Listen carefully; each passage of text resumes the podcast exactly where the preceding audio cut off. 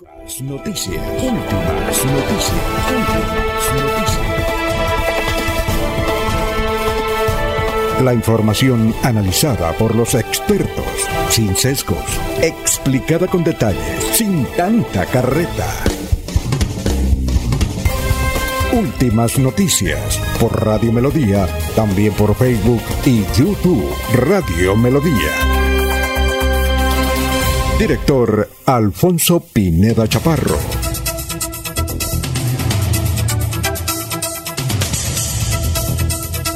Gracias a Dios, hoy es miércoles ya 10 de agosto del 2022. Nos abre el micrófono Arnulfo Otero Carreño para hablar por Radio Melodía.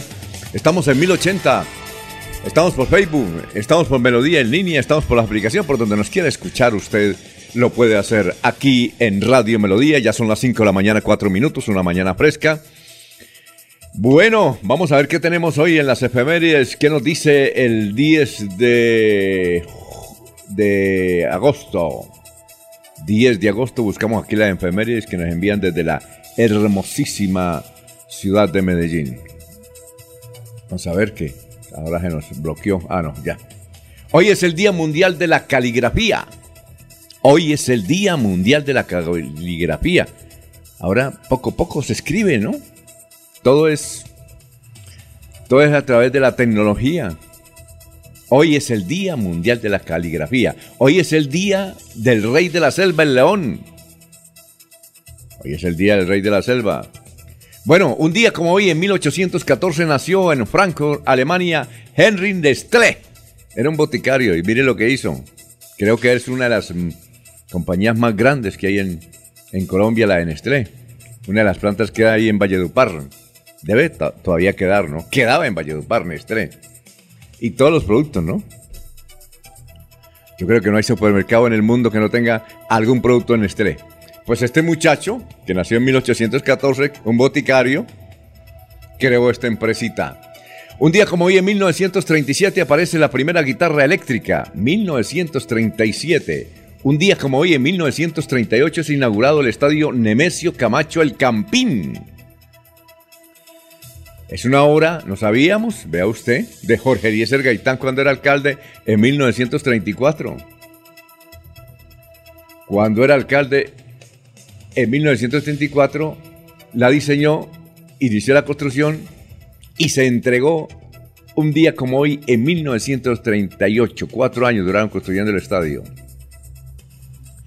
Un día como hoy en el 2010, en la Antártida, se registró la temperatura más baja de la historia, 93.2 grados bajo cero. Ah. Un día como hoy en el 2012, Marianita Pajón gana medalla olímpica. Un día como hoy en 1979, Michael Jackson lanza su primer disco solista. Un día como hoy, hace 38 años, fue asesinado en el barrio Provenza a las 9 de la mañana Carlos Toledo Plata. Bueno, el dólar sube y baja. Ayer bajó. Y estamos esperando que llegue a 4.000 y nada que llegue a 4.000. Se pegó una subida. Hoy está a 4.309. 4.309. El dólar son las 5 de la mañana, 7 minutos. Ayer anoche hubo una eh, especie de tempestad por estos sectores de, del departamento de Santander. El clima hoy está un poquito fresco, tirando a caliente, ¿no? Bueno, son las 5 de la mañana, 7 minutos. Vamos a saludar a nuestros compañeros que están ya en la mesa virtual de Radio Melodía.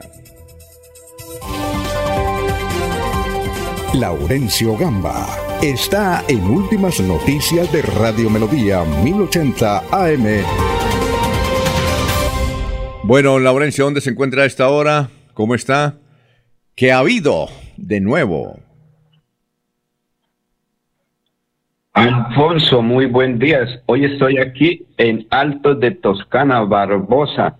Y el saludo para usted, para eh, Eliezer Galvis, para el doctor Julio Enrique, especialmente para Arnulfo Otero Carreño, que a la distancia nos hace de servicio de la parte digital y el sonido audio que ustedes tienen en cualquiera de los sistemas, pues llega gracias a Arnulfo Otero Carreño. El ministro del Transporte, Guillermo Reyes, hoy comienza a recibir documentos de los dirigentes gremiales, autoridades departamentales y alcaldes de Santander. Esto con el propósito que tenga en cuenta el departamento en las obras vitales para la conectividad. Los, los paneleros de la olla del río Suárez esperan que con las políticas agropecuarias del nuevo gobierno pues este gremio se ha beneficiado en virtud que están pasando nuevamente por una de las crisis económicas más terribles, por cuanto producir una panela, una libra de panela vale 2.800 y el producto aquí en la olla del río Suárez lo están vendiendo en 2.000 pesos. Mañana la vuelta a Colombia femenina se toma el territorio santandereano. Será la tercera etapa que parte de Chiquinquirá hasta Oiva. Mañana se tendrá el cierre de la vía aquí en el sur de Santander de 7 de la mañana a 1 y 30. Entonces, quienes quieran venir hacia el sur de Santander, tener pendiente este, o quienes van a salir aquí desde Barbosa o del sur de Santander hacia Bucaramanga, pues se tendrán algunas dificultades. Los, los charaleños buscan que se tenga en la historia de verdad la batalla del Pienta, porque es para los charaleños y colombianos más importante que la del 7 de agosto. Esto en virtud que allí, en Charalá, se registraron muchos muertos y la historia poco se dice de el Pienta. El alcalde de Piedecuesta busca mejorar la agilidad del transporte en la autopista por las obras que se ejecutan ahí en Guatiguará. Y la secretaria de la mujer de Santander dice que se debe trabajar con equidad para lograr que este sector tenga reconocimiento en diversos sectores. La directora de la oficina de pasaportes también dice que se está trabajando adecuadamente. Pero escuchemos qué dice la secretaria de la Mujer y Equidad sobre Andrea Blanco, sobre eh, su trabajo con la mujer desde el gobierno siempre Santander, en cabeza de nuestro gobernador Mauricio Aguilar Hurtado, damos inicio a nuestra tercera escuela de empoderamiento y formación en liderazgo político para invitar a todas las mujeres, ediles, presidentas y lideresas de nuestro territorio, en aras que nuestro gobernador Mauricio Aguilar Hurtado le está apostando desde la Secretaría de la Mujer y Equidad de Género a una paridad, a la democracia, a la garantía de los derechos humanos de las mujeres santanderianas. Las invitamos a que las mujeres se inscriban y participen de esta excelente formación, donde desde el Consejo Nacional Electoral estarán certificadas junto con nuestro gobernador Mauricio Aguilar Hurtado. Muy bien, perfecto. Vamos con los oyentes. Está don Jairo Macías, don Ramiro Carvajal de Deportivos Carvajal, don Gustavo Pinilla, don Elías Martínez desde mm, el barrio La Victoria. Igualmente, don Aníbal Navas Delgado, gerente general de Radio Taxis Libres, que tiene el teléfono 634-2222. Un saludo muy especial para don Aníbal Navas. Igualmente, también estamos saludando a esta hora a Gustavo Pinilla Gómez, a Giovanni Fiallo. Feliz cumpleaños a Marta Isabel Ardila Lasprilla. Ah, qué bueno. Saludo para Marta Isabel Ardila Lasprilla. Giovanni Fiallo, Gustavo Pinilla Gómez. Eh, Benjamín Gutiérrez, don Raimundo Duarte, allá en pie de cuesta, un saludo para él, gran Raimundo Duarte. Todos los días nos escucha, gran líder de pie de cuesta. Un saludo para Benjamín Gutiérrez, igualmente Lino Mosquera, Perigan, Jairo Alfonso Mantilla, para Héctor Mantilla, para Sofía Rueda, para Walter Vázquez, para Nelson Rodríguez Plata, para Nelson Zipagauta, para don Navarrito, Gerardo Navarro, Sino Vanegas, de Onda 5, gracias por la sintonía. Igualmente un saludo para Pocho Daza, Julio César Galvis, Pedrito Galvis, Pablito Monsalve. Bueno, eh, saludamos a Eliezer, está en la ciudad de Medellín. Creemos que está en la ciudad de Medellín, ¿no? Eh, Eliezer, muy buenos días, ¿cómo se encuentra?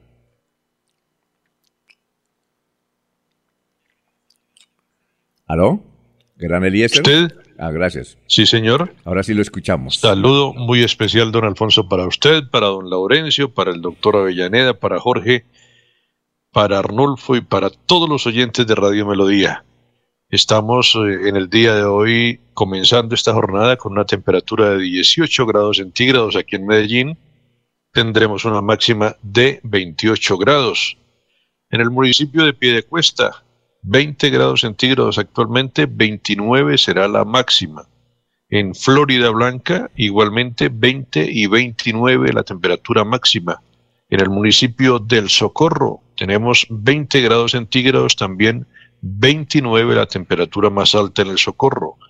En Málaga, 14 grados centígrados en la actualidad, 21 será la temperatura máxima del municipio de Málaga en la ciudad de Bucaramanga. En este momento 20 grados centígrados y 29 también la temperatura máxima de Bucaramanga. En la ciudad de Barranca Bermeja registramos a esta hora 26 grados centígrados, 35 la temperatura más alta de Barranca Bermeja. En el municipio de San Gil, don Alfonso, 22 grados centígrados, actualmente 31 la temperatura máxima del municipio de San Gil. En la ciudad de Vélez, en este momento 11 grados centígrados, 19 la temperatura máxima del municipio de Vélez. En eh, el municipio de Puerto Wilches registramos 26 grados centígrados, 35 será la temperatura máxima de Puerto Wilches.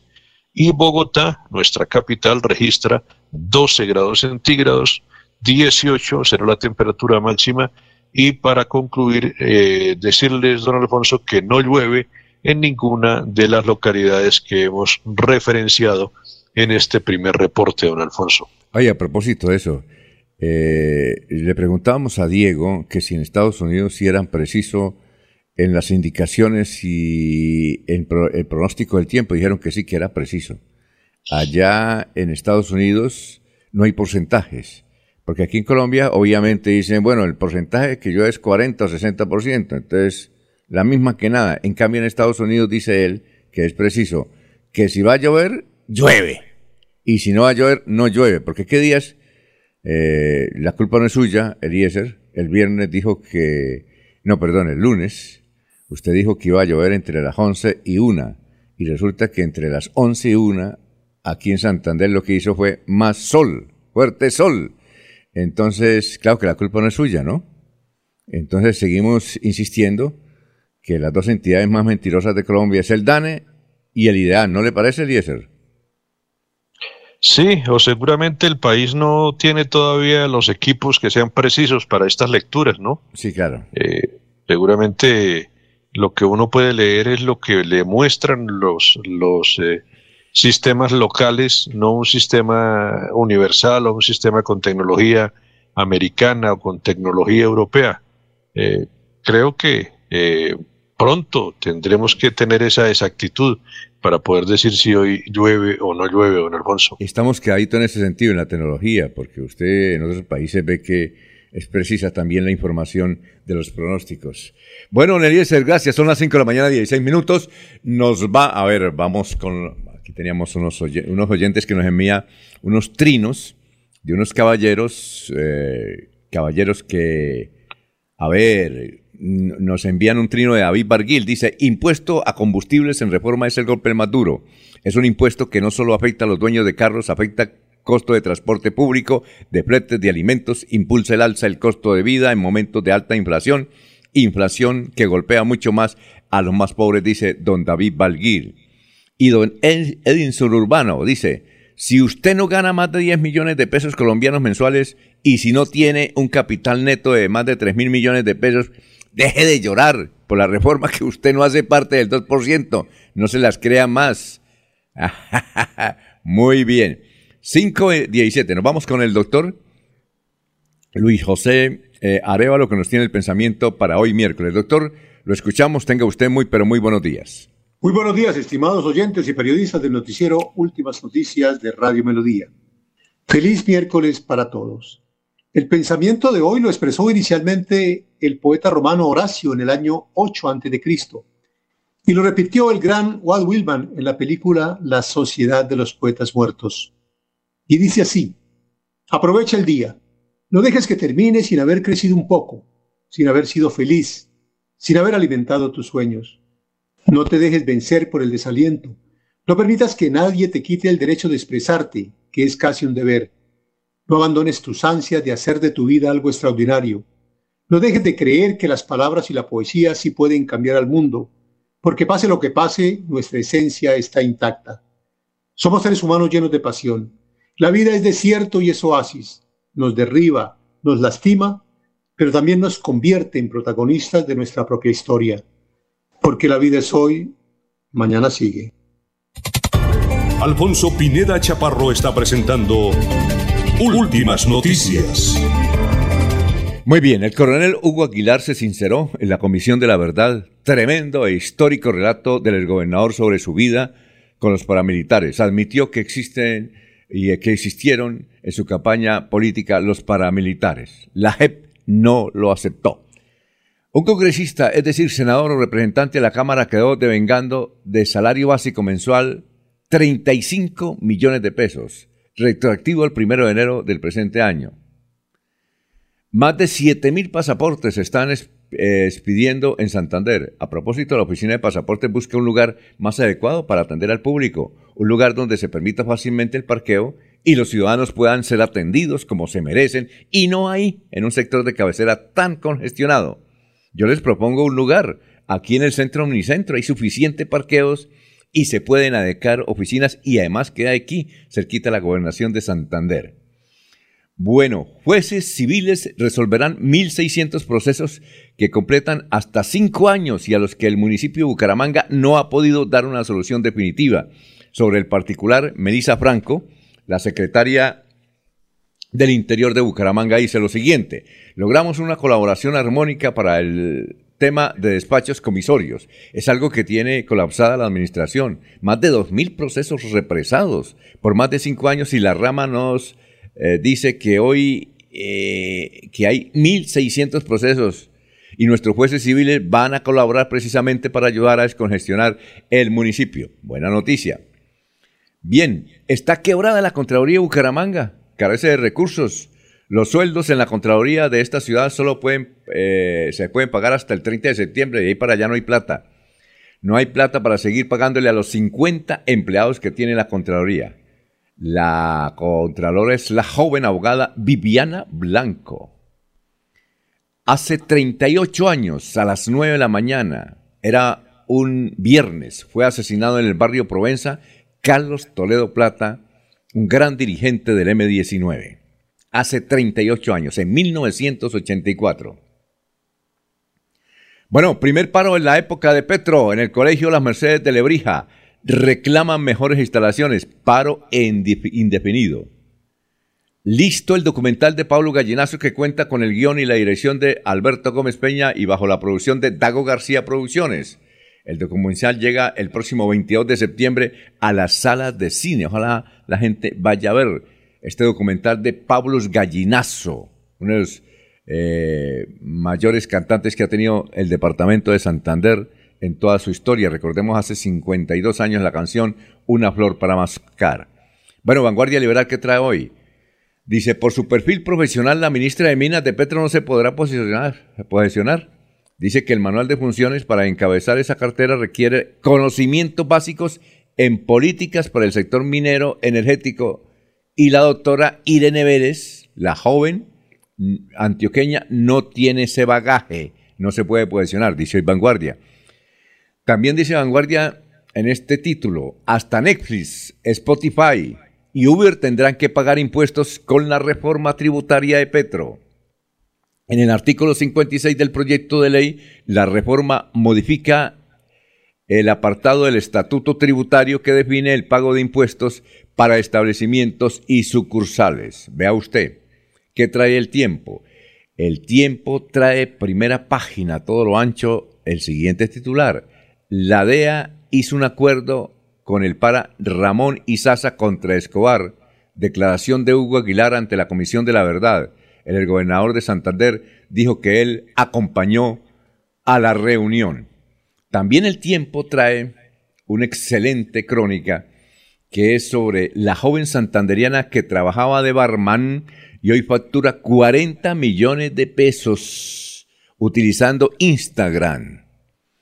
Eh, empezó con un pequeño local, ahí eh, en el barrio del Prado de Bucaramanga acaba de abrir una sucursal en Medellín. Dice ella, en su extensa crónica que le hacen en el tiempo, eh, ella se llama Male Ardila, Male Ardina, gana millones con sus asesorías, eh, suplementos, utilizando la plataforma de Instagram. Dice, no soy una persona de afanes, soy una persona que dejo que fluyan porque las metas así frustran. Y luego le preguntan a los estudiantes por qué no quieren ir a la universidad. Pues, pues no necesitan ir a la universidad para ganarse este platal. Allá pierden el tiempo, eso dicen los muchachos. Por eso es que hay una gran baja de ingresos en las universidades en todo el mundo, no solamente en Colombia, en todo el mundo. Bueno, ¿qué trae la silla vacía? Trae este artículo, el primer Consejo de Ministros de Petro, hasta la medianoche y sin celulares. Y el periódico El Frente nos regala estos titulares. Dice, Antonio García pone trabas a diálogos de paz con el Ejército de Liberación Nacional. Otro titular del Frente, Duque tiene trabajo en Centro Internacional de Washington. Usted ya consiguió. Y eh, dice también que Gabinete de Petro tomó el mando del alto gobierno. Igualmente una referencia a los 38 años que hace que mataron al médico Carlos Toledo Plata, cofundador del M19. Hasta aquí el resumen en línea.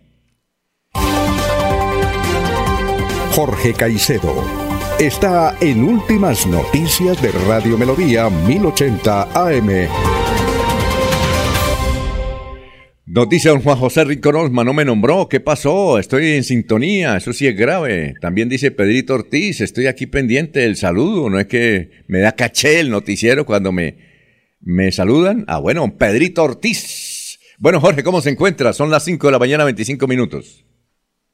Don Alfonso, muy buenos días. Como siempre, feliz de compartir con ustedes este espacio de últimas noticias y llegar a todos los amigos de Radio Melodía en este 10 de agosto, que es el centésimo vigésimo segundo día del año. Cifras que son noticia, don Alfonso, según el estudio de inclusión financiera y digitalización que el Grupo Credicop encargó a Ixos, solo el 20% de ciudadanos de los países de América Latina eh, utilizan o determinó que uno de cada 10 ciudadanos cuenta con una billetera móvil. En este caso, Panamá tiene un 33% de la población utilizando este tipo de servicios y lidera la, tenencia de este producto, eh, seguido de Colombia con un 24% y Perú con un 19%. El país donde se registró el menor porcentaje de personas con billeteras móviles fue México eh, con solo un 3%. Así que este es el dato con respecto a utilizar banca a través de los eh, dispositivos móviles. Ajá, qué bueno. Muy bien, eh, bueno. Elda de Pradilla nos escucha. Gustavo Pinilla Gómez dice al doctor Carlos Toledo Plata, lo entrevisté para Vanguardia Liberal dos días antes de su lamentable asesinato. Así, viste, viste, mándenos la foto, don Gustavo. López López, muy buenos días desde Provenza. Giovanni Piallo, feliz cumpleaños a Marta Isabel Ardila Lasprilla. Eh, Juan de Dios eh, Tarazona, un saludo muy especial, fue diputado de la Asamblea del Departamento de Santander. Bueno, y nos vamos con el obituario. Estamos en el obituario, vamos con San Pedro. En San Pedro están el bebé Daylan Steven David de Hoyos. Así, está escrito. El bebé Dylan Steven David de Hoyos. La señora Carmen Alicia Cortés de Ortiz, el señor José Navarro Lípez, el señor Luis Emilio Villamizar, la señora Claudia Inés Orduz Chanagá. Estamos ahora en Los Olivos, vamos a Los Olivos. Aura, Aura Sofía Esteban Barón, Ludwig López, Lucía Pérez de Gómez, esos son los principales obituarios a esta hora de la mañana. Bueno, aquí también hay mucha gente dice, sí, evidentemente recordamos el asesinato de Carlos Toledo, sí, yo recuerdo que Carlos Toledo Plata eh, tenía una oficina ahí en la calle 35 con carrera 16 y 17. Y dos días antes, es decir, por ahí el jueves o el miércoles, contrató unas cuñas con Radio Reloj, hacíamos el programa Alerta Bucaramanga. Alerta Bucaramanga. Yo le dije, doctor Carlos Toledo, a las cuñas era invitando a un bazar ese domingo para iniciar eh, la construcción de vivienda ahí cerca a Provenza. Ahora queda el barrio que lleva su nombre, Carlos Toledo Plata, vea usted. Uno de los activistas era el doctor, el señor Valdivieso, Alfredito Valdivieso, por ahí anda y nos escucha, ¿no? Era un gran dirigente del Partido Comunista y era uno de los eh, que estaba también promoviendo esa actividad que hacía Carlos Toledo Plata, médico que se educó en Argentina. Aquí hizo un instituto muy grande para los niños, instituto, eh, ¿cómo era que llamabas? Bueno, ¿cómo era? Eh, Eliezer, ¿usted recuerda cómo era que llamaba el instituto? Era instituto, a ver si algún oyente... Eh, no, no recuerdo, Alfonso. El que inicialmente el estadio Juan Bautista. Eh, eh, San Juan Bautista. San Juan Bautista, sí, don Laurencio. San Juan Bautista. Eh, empezó en el estadio, ahí en la avenida Eduardo Santos, y luego pasó al barrio Las Mercedes, donde posteriormente se convirtió en una cosa impresionantemente grande y eso lo compró Saludcop. Ahí creo que todavía está la clínica. No sé, es que no se sabe si es de como Salucó se acabó, eso es Medimás, pero no sabemos si existe Medimás. En todo caso, esa, clínica ahí en Conucos, ahí quedaba el Instituto de Carlos Toledo Plata, médico. Pero simultáneamente era eh, uno de los puntuales y como dice ahí la noticia del periódico del Frente, cofundador del M19. Y yo recuerdo que le dije, bueno, doctor, y la entrevista dijo por ahí por la semana entrante. Le dije, doctor, ¿y usted no le veo escolta? Apenas le veo un muchacho ahí que como que lo, lo protege. Y no, a mí me protege el pueblo, eso no se preocupe. Y el sábado, y digo, y el viernes, a las nueve de la mañana, lo hirieron, alcanzó a llegar a la clínica Bucaramanga. Y creo que sobre las 10 murió. Clínica Bucaramanga. Hace 38 años. Muy bien, son las 5.30 minutos, vamos a una pausa y regresamos que ya nos está esperando ahí el historiador. En Melodía valoramos su participación. 316-550-5022 es el WhatsApp de Melodía para que entremos en contacto. Envíenos videos o fotografías de las noticias de su comunidad y las publicaremos en nuestros medios digitales. 316-550-5022. El WhatsApp de Melodía para destacar su voz. Melodía, la que manda en sintonía. Este sábado 13 de agosto te invitamos a la gran inauguración del parqueadero multiservicios La Playa. Tendremos Eucaristía a las 11 de la mañana y luego venta de carne a la llanera mute santanderiano y bebidas refrescantes. Además, música en vivo. Te esperamos. Parqueadero Multiservicios La Playa. Kilómetro 2, vía Piedecuesta, Bogotá. El arte y la cultura es para todos con Cajazán. Haz parte de los talleres de formación artística Cajazán los sábados de agosto desde 20 mil pesos taller de baile, taller de manualidades para los pequeños de la casa, taller de robótica y guitarra. Las inscripciones en el 304 669 0053. 304 669 0053. Tarifas altamente subsidiadas para afiliados en las categorías A y B Vigilado Supersubsidio. ¡Me lo gané! ¡Me lo gané! ¡Me lo gané! ¿Quieres vivir la misma emoción? Participa este 23 de agosto en el sorteo de aniversario con Ultrasan y conviértete en uno de los 120 ganadores. La pasión es mejorar tu vida con Ultrasan. Con Ultrasan Multiactiva. 60 años cumpliéndole a nuestra gente. Vigilado Supersolidaria. Aplican términos y condiciones. Se va la noche y llega últimas noticias. Empezar el día bien informado y con entusiasmo.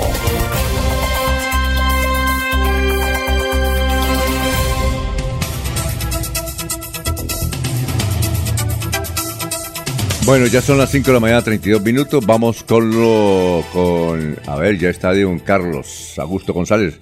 Don Carlos. Vamos a ver, aquí tenemos. López López, muy buenos días desde Provenza.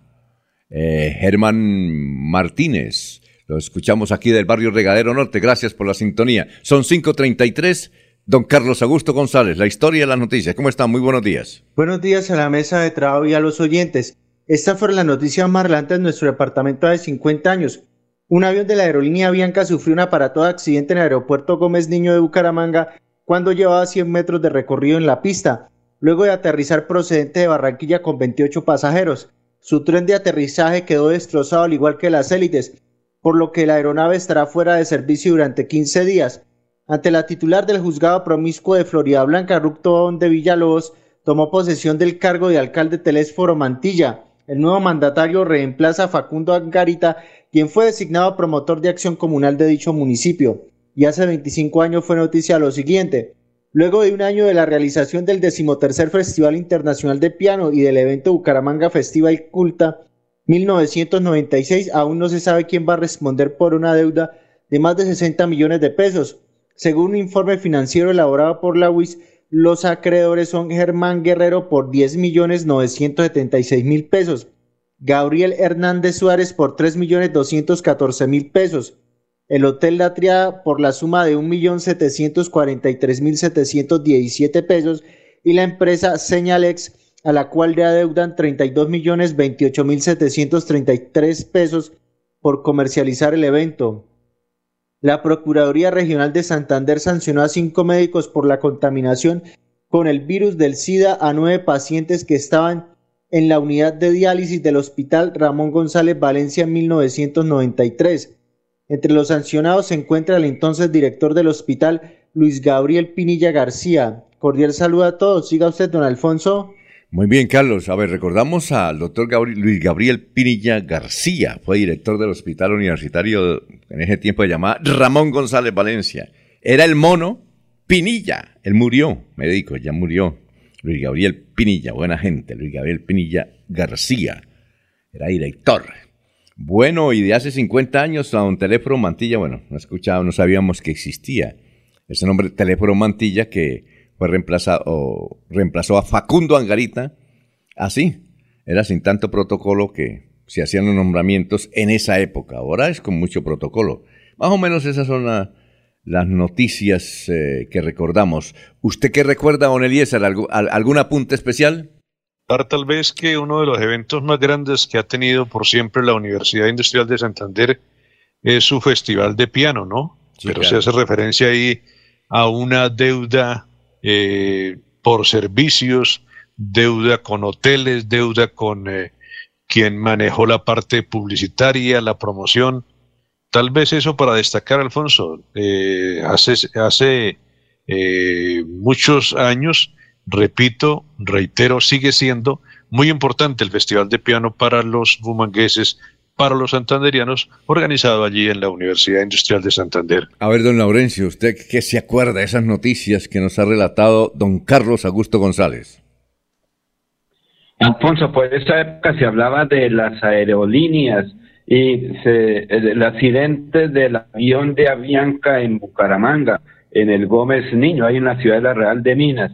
También por esa época creo que aquí en el aeropuerto La Esperanza de Barbosa se registró un accidente similar. Estaban trabajando en el arreglo de la pista. Llega un avión, ellos, eh, los que son por aquí vecinos, decían un DC-3 y tuvo alguna afectación contra una de las máquinas amarillas y duró también como dos meses, entiendo, para su mantenimiento, arreglo y volviera a despegar desde la eh, Aeropuerto La Esperanza de Barbosa.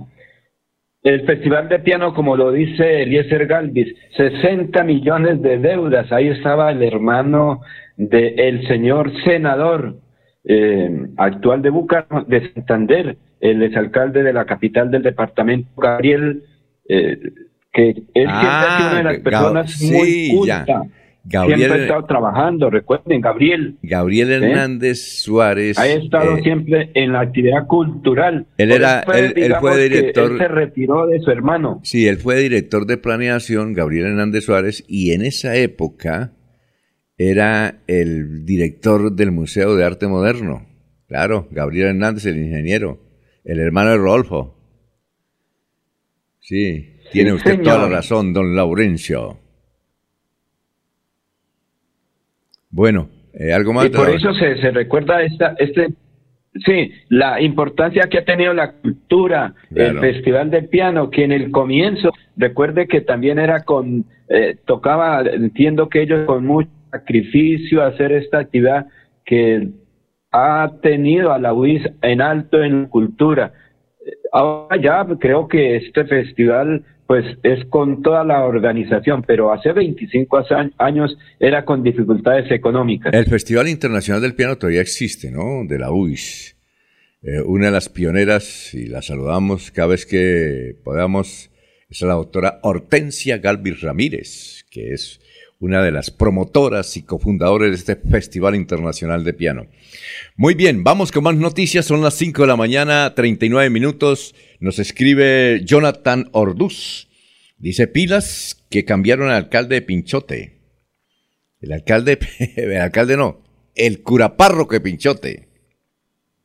El curapárroco de Pinchote. Dice pilas que cambiaron al curapárroco de Pinchote. Dice muy gordito. El curapárroco. Consigan la noticia por qué lo sacaron. La curia como que lo iba a sancionar. Porque él en las misas le metía mucha política. Dice el padre, pero comía mucho, demasiado. Eh, ya casi no podía andar de su obesidad. Bueno, Jonathan, gracias por la sintonía. Vamos a ver quién, a quién ¿O será nombraron. que va a ser candidato a la alcaldía, Alfonso? No, se dice que, que al padre lo, lo tenían de, tenía muchas mm, cuitas, dice, tenía muchas cuitas en la curia, lo quería sacar y ya no apareció. El joven alcalde de, de perdón, el joven cura párroco de Pinchote, eso queda ahí cerca de San Gil. Gracias, don Jonathan, por la noticia. Vamos a buscar por qué, por qué lo sacaron. Muy bien, son las 5.40 minutos, vamos con más noticias. Don eh, Jorge, lo escuchamos a esta hora. Don Alfonso, ocho días después no hay rastro del paradero de Gabriela Castro, una menor de 13 años que desapareció desde la semana anterior en el municipio de Barbosa tras salir de su colegio. El último reporte de la menor fue el pasado 2 de agosto cuando una cámara de seguridad del municipio grabó su paso por una calle con su morral estudiantil y una carpeta. Se han buscado eh, por el río Suárez porque allí se encontró el morral y su tapabocas y algunas personas manifestaron haberla visto por el sector. Sin embargo, no se han obtenido mayores pistas. Aníbal Castro, padre de la menor desaparecida, pidió a los organismos de socorro no suspender la búsqueda de su hija. Yo solo les pido que sigamos buscándola, que no vayan a detener la búsqueda porque necesitamos saber dónde está. Es la, el angustioso llamado que hace el señor padre a la búsqueda del adolescente que en diciembre cumple 14 años, se unió al cuerpo de bomberos de Tunja. Bueno, eh, Fernando Otero Calderón, buenos días. Jorge y el equipo de trabajo desde el Socorro, Fernando Otero Calderón, la grancha, Fercho. Periodista. El de- pollo. ah, el pollo. Oiga, El pollo vive, de- vive, en, vive en tremenda finca ahí, ¿no? En la salida para Palmas del Socorro. Eh, dice, hombre, ¿cuánto hacen el noticiero desde acá? Cuando usted ordene, mi querido Fernando Otero Calderón. Gustavo Pinilla Gómez. Eh, mm, a ver, ya, ya mencionamos lo de Gustavo Pinilla Gómez. Aquí dice yo- doña Ana Cecilia Porres. Este fin de semana hay un evento en una gran finca que queda en el municipio de Lato. Es una reserva turística. Ah, bueno. Gracias por la invitación. Noticias, don Elías, lo escuchamos a esta hora de la mañana. Don Alfonso, reforma al ICETEX es una de las principales metas del Ministerio de Educación. El doctor Alejandro Gaviria informó el listado de prioridades de su cartera, entre ellos un plan de infraestructura educativa para promover una jornada extendida en que se prioricen las actividades culturales, artísticas y musicales. Alejandro Gaviria, en cabeza del Ministerio de Educación, hizo su primer pronunciamiento como miembro del gabinete del presidente Gustavo Petro Urrego a través de su cuenta de Twitter. Gaviria dejó claro que hace 20 días no se ha comunicado con el presidente para hablar de temas relacionados con el ministerio. Sin embargo, eh, contrastó que él tiene una misión importante para el país. En el video publicado en el día anterior, dio a conocer las que serán sus prioridades, entre las que destacó la voluntad de hacer una reforma a la Ley 30 de 1992, así como al Sistema General de Participaciones y al ICETEX. Es la información sobre esta cartera de educación que eh, preside el doctor Alejandro Gaviria en el nuevo gobierno de Gustavo Petro. Sin lugar a dudas, ayer se conoció un hecho histórico para Santander, ocurrido hace exactamente dos meses, el 10 de junio. Sucedió en Bogotá, en la principal sala de la Comisión de la Verdad que preside el padre Francisco de Rux. La confesión del coronel Aguilar, el gobernador de Santander. Bueno, su, su relato duró más de una hora y en él se conocieron datos significativos, desconocidos hasta ahora, porque ni siquiera en los libros que se han escrito sobre su vida se habían divulgado. Admitió cómo hace más de 30 años los centros de inteligencia de las Fuerzas Armadas hacían torturas, básicamente psicológicas, contra los acusados de delitos con el fin de sacarles información. En 1986, cuenta el coronel Aguilar, eh, en la persecución al cartel de Cali y a las organizaciones eh, guerrilleras, pues había un grupo de detenidos en esa época, 1986, que podían suministrar suficiente información a las autoridades. El coronel admite que a los detenidos se les torturaba, tapándole los ojos y disparando a diferentes lugares para hacerlos conmocionar o a través de corrientes eléctricas. El capitán Aguilar, en ese entonces era capitán, fue llevado al lugar y él, en vez de hacer lo mismo que hacían sus compañeros, comenzó a hablarles a ponerlos en razón a los delincuentes o a los detenidos, a persuadirlos sin amenazas con su palabra. Y lo logró, tanto que ellos, los detenidos, le entregaron en esa, en esa operación un transitor que al abrirlo estaban los mapas de sus posteriores acciones delictivas. Y con esas confesiones las autoridades, en esa época, estamos hablando de 1986 según el coronel, el hoy coronel, eh, con esa información, pues se lograron decomisar 2.500 uniformes del M-19, armas y otros elementos de combate. También el coronel Aguilar tocó otro aspecto interesante y es que en España existía un centro para dictadores, vea usted, una academia para dictadores, centro que ya desapareció por la oposición de las organizaciones de derechos humanos. Y esa tétrica academia se llamaba Casa de las Américas donde el gobernador Hugo Aguilar estuvo como alumno y donde tuvo compañeros de estudio como Hugo Chávez. Ese fue en 1994. Bueno, reveló además otro dato para la historia o las películas de Pablo Escobar, que no se han dramatizado. Y es que en Medellín en la década de los 80 Pablo Escobar tenía el maletín negro, con el cual se le pagaba sueldo mensual a miles de oficiales, suboficiales y agentes de las Fuerzas Armadas. Hay un detalle aquí y es que había una tienda en Medellín donde se alquilaban los casetes de las películas en el formato Betamax. Al coronel Aguilar se le ocurrió ir a esa tienda porque veía numerosos uniformados ir y salir todos los días con la película. Se descubrió que en ese cassette no iba la película, sino fajos de billetes de Pablo Escobar para muchos oficiales. Bueno, desde luego en su confesión, el gobernador se refirió a su participación en política en Santander, que empezó antes del año 2000 como candidato al Consejo de Sanil, donde se quemó.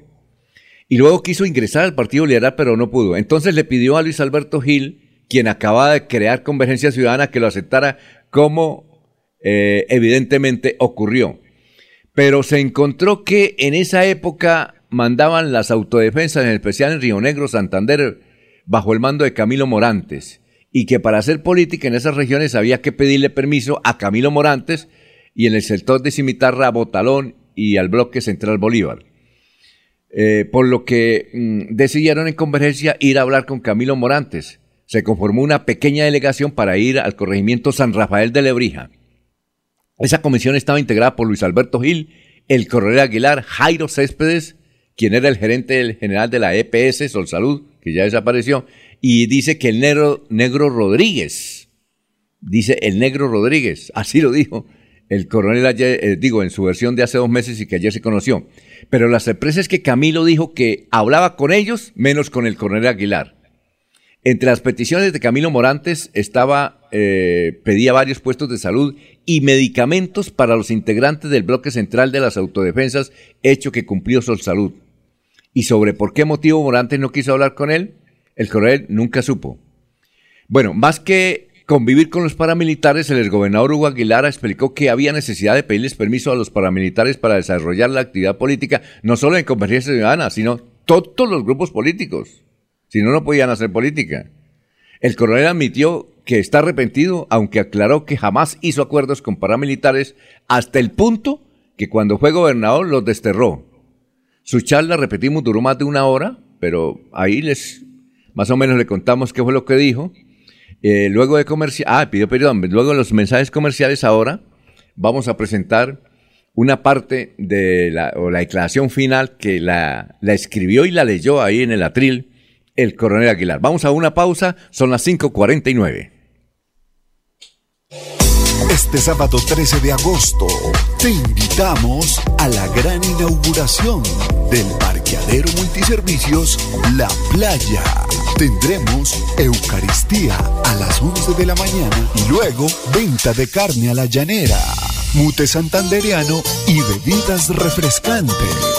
Además, música en vivo. Te esperamos. Parqueadero Multiservicios La Playa. Kilómetro 2, vía Piedecuesta, Bogotá.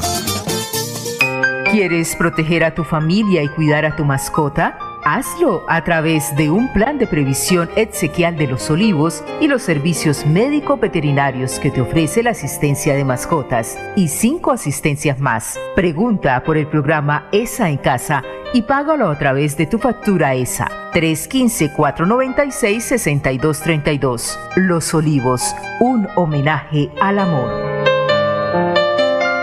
Si eres asociado de Financiera como Ultrasan y quieres cumplir tu sueño de estudio, esta es tu oportunidad. Postúlate por un apoyo educativo en nuestra página web www.financieracomultrasan.com.co y participa. Son 4 mil millones de pesos para apoyar la educación de nuestros asociados. Un beneficio del plan de beneficios Juntos Podemos. Aplica condiciones y restricciones. Vigilada Supersolidaria inscrita a Fogacop.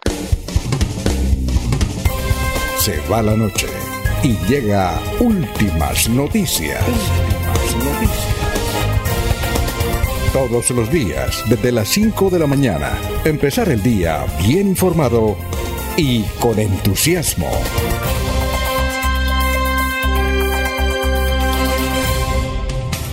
Ya son las 5 de la mañana, 50 minutos. Oiga, Eliezer, ¿usted sí escuchó el relato o todavía no del coronel Aguilar, que es la primera vez que él admite que trabajó con los paramilitares, pero por fuerza mayor?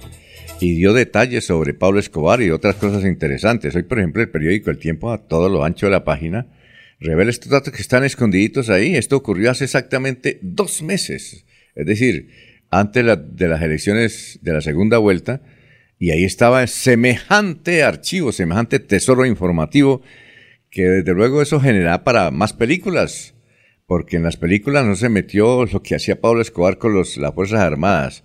Una cosa sí dijo el coronel ahí en ese relato, y es que nunca en las Fuerzas Armadas, desde que él empezó en 1974 o algo por el estilo, eh, que era una política de Estado mandar matar gente, hablar con los... Eh, con las organizaciones delincuenciales, nunca, que eran cuestiones aisladas y en medio de la coyuntura de las persecuciones se presentaban esas posibles alianzas, pero no, era una eh, dinámica de las Fuerzas Armadas que nunca él lo vio, eh, que en alguna oportunidad trató de, de, establecerse un golpe de Estado organizado por el general Valencia Tobar en el gobierno de Alfonso López Miquelsen hace cuarenta y pico de años, pero eso le valió que llamaron a calificar servicios al general Valencia Tobar. Y él lo acepta y lo contaba, el general Valencia Tobar. ¿Usted pudo ver ese relato sorpresivo del coronel Aguilar? Ese testimonio de más de una hora ante la Comisión de la Verdad. ¿Usted lo escuchó? ¿Lo vio? No, Alfonso. Hasta ahora, pues esta mañana me encuentro con esas noticias, pero no, no, no, no pude oír el audio el día anterior, Alfonso. El ese sí lo, lo alcanzó a expulgar todo, porque eso ahí tiene mucha información, ¿no? Mucha información. ¿Eh, Jorge? Lo que más, lo que más destaco, eh, ¿le está preguntando a Jorge o a mí, Alfonso? Ah, no, si quiere, hable y luego vamos con Jorge y con Laurencio. lo que más destaco es el título que entrega, por ejemplo, una, una agencia mundial que dice que, que la JEP rechazó el sometimiento del exgobernador de Santander, Hugo Aguilar. Pues eh, habló mucho, pero eh, en todas las eh, declaraciones que entregó, en todo lo que dijo, pues él no acepta que, que convocó a los, a los paramilitares y a esos grupos al margen de la ley, sino que ellos lo obligaron, Alfonso. Sí, que por las circunstancias. Y otra cosa, la JEP, la JEP es otra cosa. Esto fue ante la Comisión de la Verdad del padre Francisco de Ruc. Y ahí se confesó, el coronel pidió perdón. Y, y vamos a pasar ahorita una propuesta, eh, la propuesta que hizo el coronel Aguilar, es decir, él tiene una finca, no sé, Laurencio, creo que la finca que tiene la familia es entre, entre Suaita y San José de Pare. Eh, Laurencio o Eliezer, San José de Pare y Suaita están pegados, ¿cierto? Sí, muy cerca, uno de Boyacá y otro de y otro de Santander. Sí, no, por allá también ido don Jorge, ¿no? ¿Sí conoce por allá don Jorge? Sí, claro, yo conozco buena parte de la provincia comunera, don Alfonso. Sí, es, exacto. Y parece que San eh, Suaita está pegado a San José de Pare, que ahí en ese sector es que está la finca del coronel Aguilar y de sus padres, que ahora lo vamos a escuchar al propio coronel mencionar qué es lo que él va a hacer como para resarcirse de, de haber actuado en esa forma contra la sociedad colombiana. ¿Sí la conoce, Jorge? La finca no, no conozco. No sé, Laurencio, Laurencio que la baja por allá y que se la pasaba con el coronel a toda hora. ¿Usted conoce esa finca o en el Eliezer? Digo, don Jorge. Don Laurencio. no le apunté nada. ¿no? le, no le pega. La finca está ubicada en Chitaraque. Ah, en Chitaraque. Chitaraque, Boyacá. Que es el límite con, con Suata. Es pasar una cerca de alambre y pasar una zanjita de agua. Y se, ahí son, eh, digamos, llama Juan J, un parador turístico en Valor Real, y es Boyacá. O sea, pasamos siempre por Boyacá cuando venimos al sur de Santander. Se pasa Santa Ana, primero por Chitaraque, Santa Ana y San José de Pare, y regresamos al territorio santandereano por el sector de Websa. Eh, pues aquí se habla mucho de eso, del pasado, que la familia Aguilar pues siempre ha tenido su centro de trabajo en el municipio de Suaita y aquí, digamos, es una zona región. Aquí se relaciona la gente de Suaita, de Chitac, de San José de Pare, de Websa, San Benito, digamos como una región con Barbosa, Alfonso. Bueno, entonces vamos a presentar eh, la propuesta que tiene el coronel Aguilar como para, además del perdón que ha pedido ante la Comisión de la Verdad, que es diferente a la JEP. La JEP ya es un asunto más que todo jurídico que no aceptó eh, esta declaración del coronel Aguilar, pero vamos a escuchar al coronel Aguilar haciendo la propuesta. Las expresiones que voy a hacer sobre el reconocimiento de responsabilidades y sobre el daño indirecto a las víctimas y el perdón nace de lo más profundo de mi alma y mi corazón, que después de haberle servido a Colombia y a mi departamento de Santander, cometí uno de los peores errores de mi vida que no me deja vivir en paz, como fue permitir que las Autodefensas Unidas de Colombia, a través del constreñimiento al elector, recibí el apoyo para, para la elección como gobernador de Santander. Siendo un hombre de experiencia y después de haber combatido uno de los peores males de, uno de los peores males de este país como fue el narcoterrorismo, me dejé llevar por las malas prácticas de los políticos tradicionales y la avaricia del poder.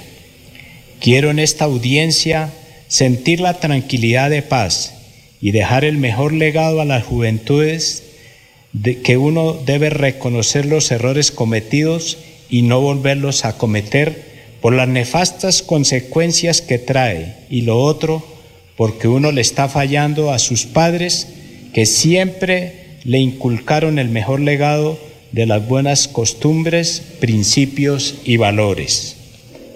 Reconozco que las personas que a pesar del constreñimiento al elector no votaron por el suscrito para ser gobernador de Santander, fueron sacadas de sus regiones del departamento. Y quiero reparar el daño causado a estas personas las que determine la jurisdicción para la paz con el proyecto productivo de titulación de tierras, denominada la finca Sevilla, donde nací y me crié. Proyecto productivo con caña de azúcar en plena producción, con infraestructura industrial para el procesamiento de la panela, infraestructura de vivienda, tierra para el ganado y para sacar adelante el proyecto del cultivo de lulo o maracuyá. Asimismo, el proyecto turístico en la finca, ya que posee una cueva natural de un kilómetro denominada la Cueva de los Murciélagos. Proyecto que sacaremos adelante con mi asesoría directamente. Todo esto ya fue presentado ante la Jurisdicción Especial para la Paz a través del mecanismo TOAR. Si ello lo determina, se pueden emplear los recursos que estoy cancelando mensualmente ante la unidad de reparación de víctimas por el proceso actual por el cual me encuentro privado de la libertad. Perdón. Quiero pedirle perdón a Dios, al pueblo colombiano, a las comunidades santanderianas y a mi esposa Mónica María Barrera Carreño y a su señora madre Socorro Carreño Miranda, quienes han sufrido mucho por mi error y también fueron víctimas pero en especial con todo el arrepentimiento a las personas que fueron sacadas de su, de su territorio, donde tenían su sustento de vida, que me perdonen y repararé el daño causado indirectamente con el proyecto productivo antes mencionado. Mi interés especial es poderme reunir con las víctimas reconocidas para apoyarlas y asesorarlas y sacar adelante los proyectos planificados y mejorando su calidad de vida. Mi compromiso hoy aquí ante la Comisión de la Verdad es contribuir a la verdad, a la reparación y no repetición. Que Dios quiera que los colombianos, su clase dirigente, diferentes estamentos de la sociedad y los actores de la violencia nos pongamos de acuerdo y logremos la paz que tanto hemos anhelado en esta patria. Basta ya de tanta violencia y corrupción, basta ya de tanta injusticia social, basta ya de continuar construyendo un futuro nefasto para las nuevas generaciones. Muy bien, hay que indicar una cosa, que él dice que está detenido, eh, pero era el 10 de junio él estaba detenido, esto ocurrió hace dos meses, solamente que se conoció hasta ahora. Y dos, él hace esa propuesta hasta la JEP. La JEP, según los periódicos, no le ha reconocido y no le quiere aceptar. Si la JEP le acepta, pues, eh, pues eh, entrega su finca. No sé cuántas hectáreas, no sé si Laurencio, ¿usted sabe cuántas hectáreas tiene esa finca que él menciona ahí? Que tiene inclusive una, una cueva de, de, varios kilómetros, la cueva, el túnel de los murciélagos, la cueva de los murciélagos, que sí serviría para un centro turístico. ¿Cuántas hectáreas tiene esa finca, don Laurencio? No sé, pero me dicen que es posible que unas 25 hectáreas, pero la verdad no, que venía en una de las eh, bucetas de una empresa de aquí del sur de Santander y venía un señor ahí, me dijo, aquí tenemos en esta región eh, unos proyectos muy importantes para producir. Ya había un gran hombre que nos quiere colaborar, pues no les escuché bien, no le entendí, entonces creo que es este proyecto. El señor eh, viene de Bucaramanga o venía de Bucaramanga de atención médica y dijo, cualquier otro día podemos hablar, pero como cualquier pasajero se bajó ahí en el JJ y se fue para su sector donde vive tipo el sitio, de la noche. ¿El sitio turístico que habla el coronel se llama JJ?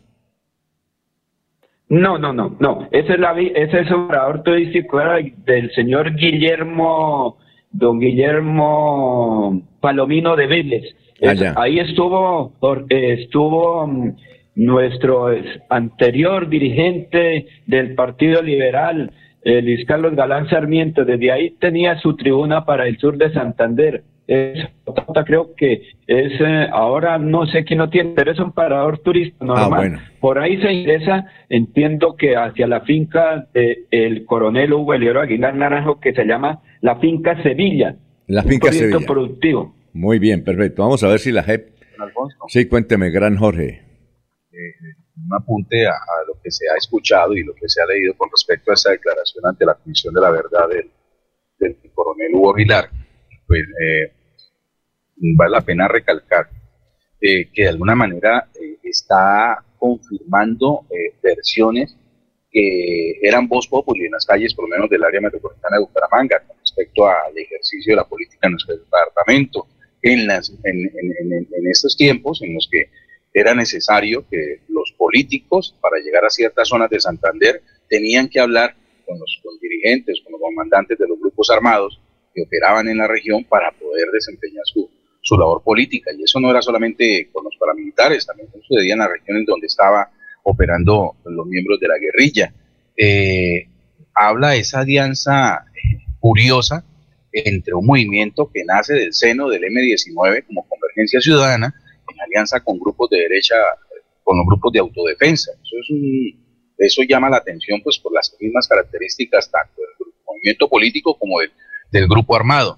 Dos, eh, conocer eh, algo que también se ha negado y que es parte de la historia y fue la manera como Convergencia Ciudadana en mucho tiempo apoyó la lista de a, las, corporaciones del Partido Liberal en Santander. Hugo Serrano, el famoso senador energético, recibió en buena parte el apoyo de Convergencia Ciudadana y sus disgustos con Luis Alberto Gil surgieron cuando precisamente Luis Alberto comenzó a, el trabajo de, expandir y crecer su movimiento político y que obviamente pues le perjudicaba eh, electoralmente al, Partido Liberal.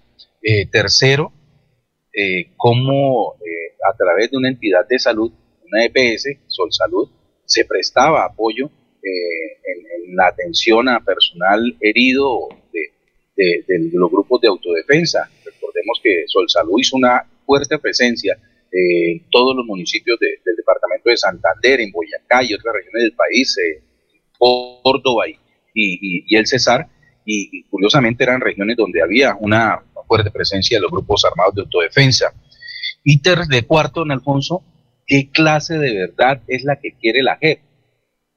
Porque no se, no, no se pronuncia con respecto a desvirtuar lo dicho por el coronel Aguilar en, esta versión ante la Comisión de la Verdad, ante la mismo que él aportó a la JEP, donde solicitó entrada, eh, le ha negado, no, no están esperando que haya respuesta, no es que ya le negó eh, que no le daba entrada a la JEP, a, a Hugo Aguilar, entonces, ¿cuál es el tipo de verdad que quiere? ¿Quiere la verdad que se acomode a lo que ellos quieren escuchar? No les gustan este tipo de versiones donde se conoce de vieja data las alianzas entre grupos de izquierda y grupos de derecha. Sí. Eh, ¿Qué es lo que quiere la jefa? Y es raro, a otros que, que, que fueron más fuertes en su eh, comisión de delitos, que el coronel Aguilar sí les aceptó ampliamente con alfombra roja, y ahora el coronel que está diciendo la verdad y que además dice, yo estoy pagando mensualmente esto y además aporto esto. Sí, aporto esto quién sabe qué. Debe haber que tener, debe tener también enemigos ahí incrustados el coronel Aguilar.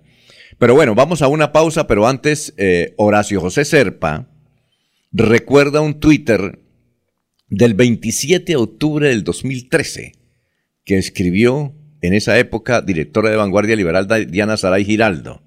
Diana Saray Giraldo hizo relevancia de esta declaración de Hugo Aguilar en el tiempo. Dice, que Hugo Aguilar en el 2013 dijo, juro ante Dios que jamás me reuní con paramilitares. Dice que todo es un montaje de Horacio Serpa, pero ahora reconoció que sí tuvo alguna reunión con paramilitares. Vamos a una pausa. Esto seguirá, son las 6 de la mañana, 6 minutos. Aquí Bucaramanga, la bella capital de Santander.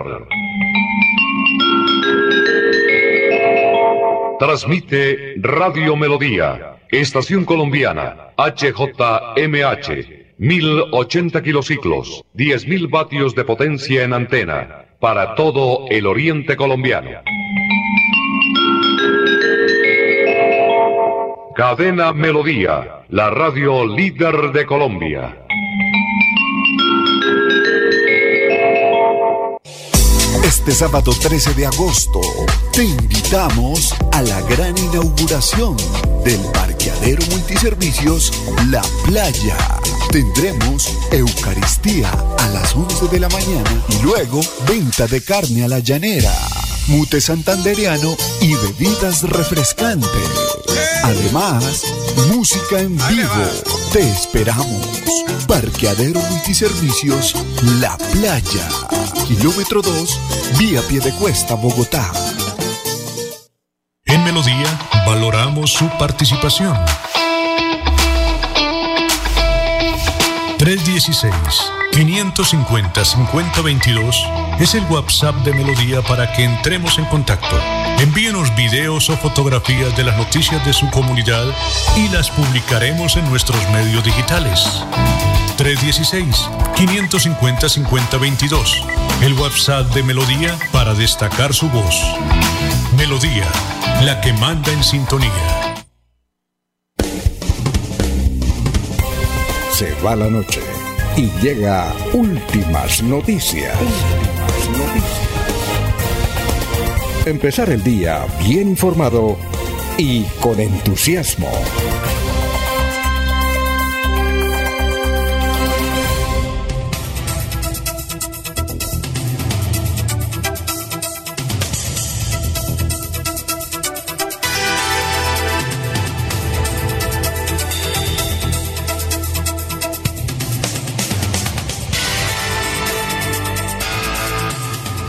Bueno, vamos con los oyentes. Aquí nos dejan escrito una cartica que dice, señores Radio Melodía, agradezco su atención para tener en cuenta que hoy hace 15 años, hoy martes, perdón, en un, martes, hace 15 años, asesinaron al doctor Gerardo Alberto Camacho, de la de cuando salía de la EMPAS que quedaba ahí en el Parque de los Niños. Dios lo bendiga. Jaime Camacho. Ah, sí, recordamos. Sí recuerda Eliezer ese crimen, ¿no? Eso fue hace 15 años. Que mataron también al abogado Gerardo Alberto Camacho, un martes, dice. Salía él presa de EMPAS. Eh, él trabajó, eh, el abogado Gerardo Alberto Camacho trabajó mucho tiempo en la, en la Contraloría. Bueno, pero tenemos a un santanderiano que ha triunfado en el aspecto de la, de la justicia electoral. Se trata de Jairo Fabián Corso Ordóñez, de San Vicente, es abogado. ¿Recuerdan ustedes que hace unos meses el pacto histórico logró recuperar qué cantidad de votos? Curules, por eh, una acción rápida que se hizo. Pues al frente de eso está, no sabíamos, un santanderiano que hoy es además el asistente principal del presidente de la Cámara de Representantes, el doctor Racero. Él está en Bogotá, lo hemos ubicado en Bogotá. Nos place saludarlo, doctor Jairo Fabián Corso Ordóñez. Bienvenido, ¿cómo, cómo se encuentra? Muy buenos días. Aló. Hola Alfonso, muy buenos días. Sí, ¿cómo está? Nos place mucho saludarlo. Eh, bueno, usted es de San Vicente, eh, pero no sabíamos que usted fue uno de los que logró la recuperación de tanta votación para el pacto histórico que logró eh, que mucha gente, inclusive ya varios representantes a la Cámara, senadores, estén en el, en el Senado de la República, que prácticamente se tenían perdido, pero nos, causó curiosidad eh, lo rapidez con que lo logró. ¿Cómo lo logró usted? Cuéntenos esa historia. Creo que empezó en la ciudad de Medellín, ¿no? Eh, sí, Alfonso, bueno, primero un saludo a los oyentes de Radio Melodía. Le cuento rápidamente, el proceso electoral después del día 13 de marzo pues tiene un, un, un proceso de escrutinios. Sí, En claro. la ciudad de Medellín se trabajó en, en el escrutinio municipal, luego en la fase departamental y posteriormente nos trasladamos al escrutinio nacional en Bogotá ante el Consejo Nacional Electoral. Este proceso duró cuatro meses. Finalmente no fue como tan rápido porque eh, eh, la declaratoria de elección se dio el 18 de julio, a dos días de la instalación del nuevo Congreso. Ah, sí. Ah, fue hasta el 18 de julio. ¿Cuántos votos en total recuperaron y cuántas curules recuperaron ustedes? El total de votos fueron más de se- 66.600 votos que se recuperaron en Antioquia. Estos, estos votos eh, estuvieron divididos en votos de Senado y votos de Cámara. Sí. Eh, para Senado fueron más o menos casi 36 mil votos y para Cámara fueron 31 mil votos, lo que nos dio la posibilidad de tener una, una Cámara adicional. Recordemos que finalizado el preconteo, en Antioquia el pacto histórico tenía dos cámaras. finalizado el, el escrutinio nacional, el pacto histórico gana su tercera curul para la Cámara de Representantes en Antioquia y esta votación nos ayuda a impulsar las curules de la 16 a la 20 en el Senado. Sí, claro. Inclusive ahí quedaron ya dos santanderianas, Gloria Flores, y dos santanderianas y Sandra Jaimes. Bueno, ¿y, ¿y por qué? Es que esos votos están escondidos, ¿por qué no aparecían? No, los votos, eh, recordemos que es que el proceso electoral en Colombia es un proceso electoral muy arcaico, es un proceso muy manual. Entonces lo que sucedió finalmente fueron muchos errores humanos. ¿Errores humanos malintencionados? En ese momento no se puede hablar de que haya mala, mala intención o no. Lo que, lo que sí queda claro es que fueron errores humanos. Yo pienso que obedece a la falta de preparación de los jurados de mesa, porque recuerde que esta, esta actividad pues la, la, la han venido ejerciendo históricamente los docentes, los profesores, y, y para las elecciones del día 13 de marzo se cambiaron a petición de otros partidos políticos y las capacitaciones se dieron fue de manera virtual. Entonces hubo muchos, muchos eh, jurados que no asistieron, otros, ya, sabes cómo es el tema de la virtualidad, apagan la cámara, no participan. Además el proceso es manual, ¿no? el proceso no era virtual, entonces pues quedan muchas dudas y eso genera ese tipo de errores. Ah, entonces no, no, hubo mala intención, ¿no? Porque uno se suponía, bueno, eso es de la derecha que no quiere dejar meter al, al, al pacto histórico, pero entonces ya usted dice que son errores propios de, de, este proceso. Lo que nos causa curiosidad es que usted logró eso en cuatro meses y el Mira, ¿recuerda usted que duró tres años? Sí, ¿se acuerda del Mira? El Mira duró sí, tres años y usted duró cuatro meses. ¿Ah? Eh, fue, una, fue una tarea titánica, una tarea bastante fuerte en la producción jurídica. La coordinación que yo realicé con respecto a estas reclamaciones fue bastante fuerte. Me tocó llegar a, a in, invocar acciones de tutela frente al Consejo Nacional Electoral, pedirle la, a la Procuraduría Nacional el acompañamiento. Entonces fue una, una, una labor bastante fuerte y ocupando todos los frentes, no, no le daba espacio al error jurídico. Uh -huh. Bueno, oh, sí, cuénteme, don Eliezer, está en la ciudad de Medellín y le pregunta, sí. estamos hablando con este santanderiano, vea usted, Jairo Fabián Corso Ordóñez, abogado de San Vicente, que fue el que empezó el trabajo para que el pacto histórico, imagínese, recuperó cuatro senadores, representantes a la Cámara. A ver, Eliezer. Doctor Corso, bueno, eh, ¿por qué esos errores humanos se dan en, en unas pocas regiones del país? Eh, eso lo pone uno a pensar en que, en que hubo algo distinto de fondo, pues que ni usted lo dice ni nadie quiere decirlo. ¿Por qué en pocas regiones del país se da ese error humano? También se habla de la falta de capacitación, de que los jóvenes no acudieron como debían acudir creo que también eh, se cambiaron los formularios para esa elección, ¿cierto? El formulario que había que llenar también fue modificado. Sí, eh, de pronto, de pronto el tema del regionalismo sí puede impactar mucho en las personas. Recuerden que son, el proceso electoral en Colombia está en cabeza de, de los seres humanos, entonces también vivimos de pasiones. De pronto esa es la parte como que se puede llamar a la mala intención a eso, a eso puede obedecer pues que en ciertas regiones no, no, no se hayan diligenciado de manera efectiva los, los documentos. Caso para Antioquia, donde es la cuna del uribismo, pues fue muy marcado, muy marcado pues esa, esa negación a la sumatoria de los votos del pacto histórico que se, que se evidenciaban en los formularios eh, E14, los iniciales formularios que ellos diligencian. Es usted muy prudente al decir que, eh, porque otros dirán, vea, la, derecha nos quería robar las elecciones y nos tocó eh, cuatro meses recuperar, imagínense, cuatro curulis al Senado son cuatro curulis y las representantes de la Cámara.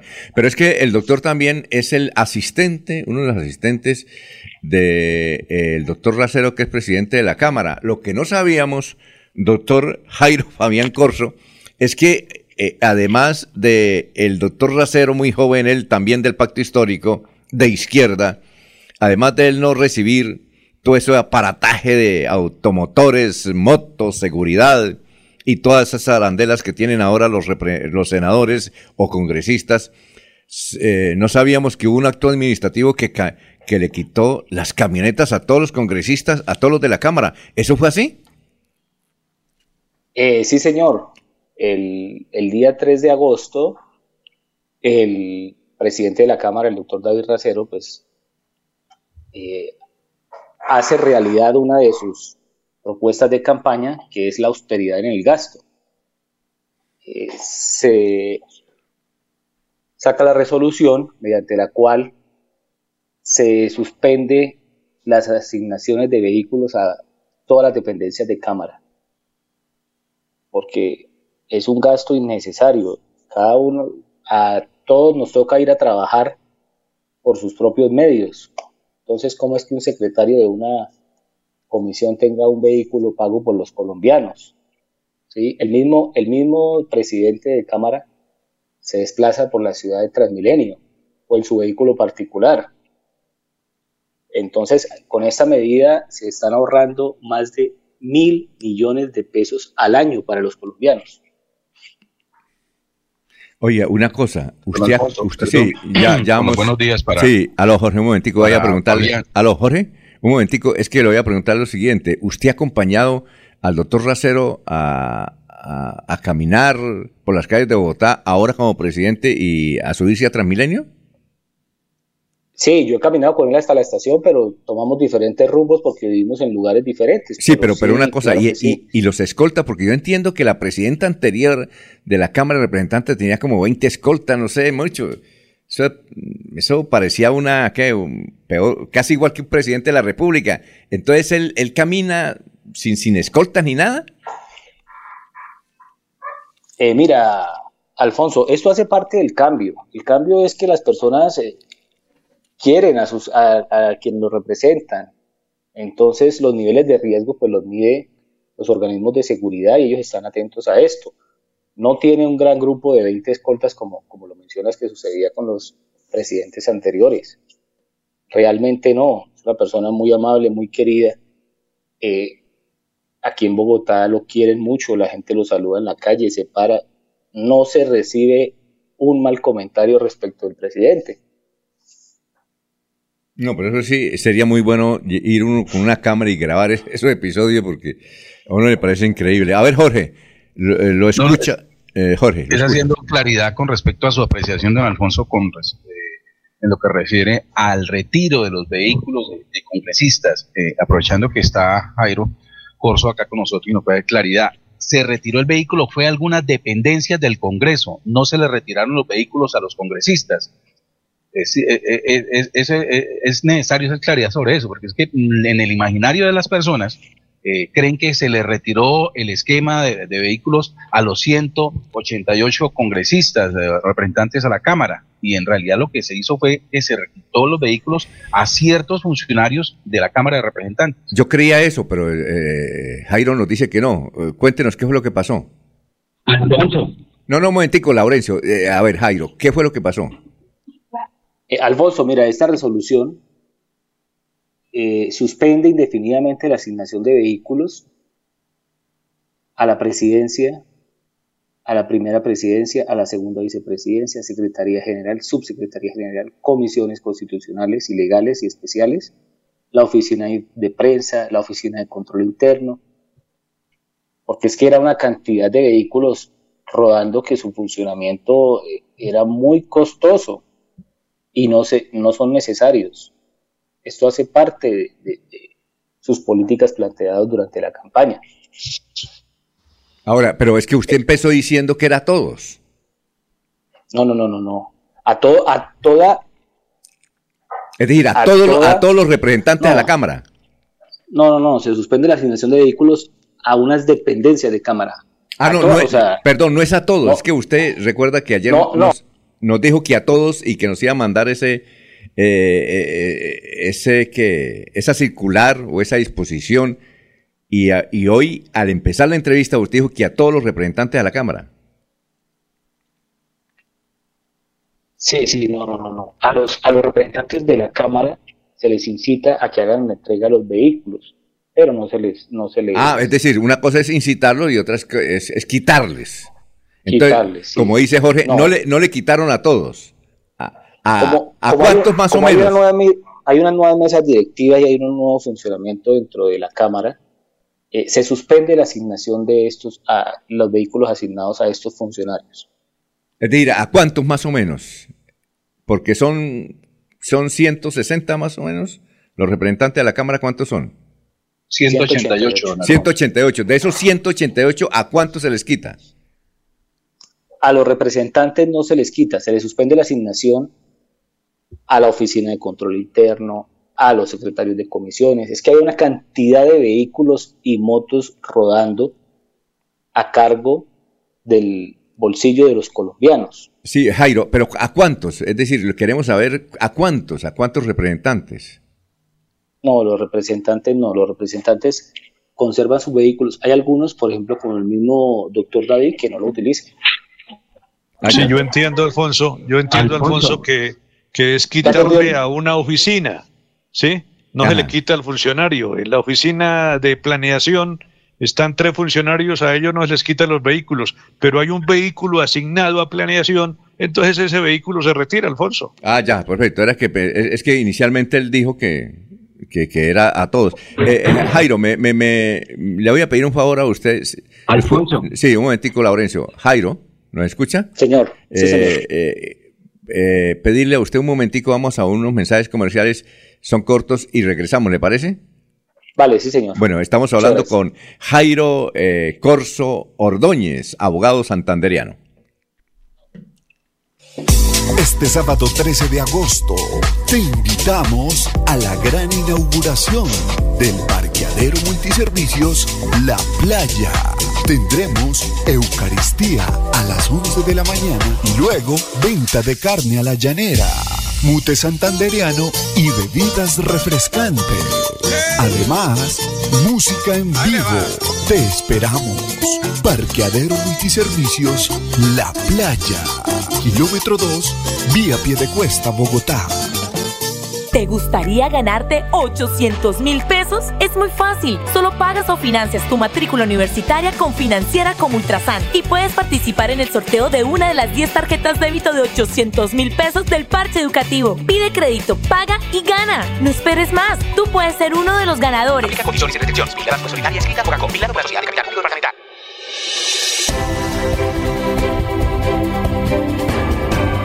Información y análisis. Es el estilo de Últimas Noticias por Radio Melodía 1080 AM.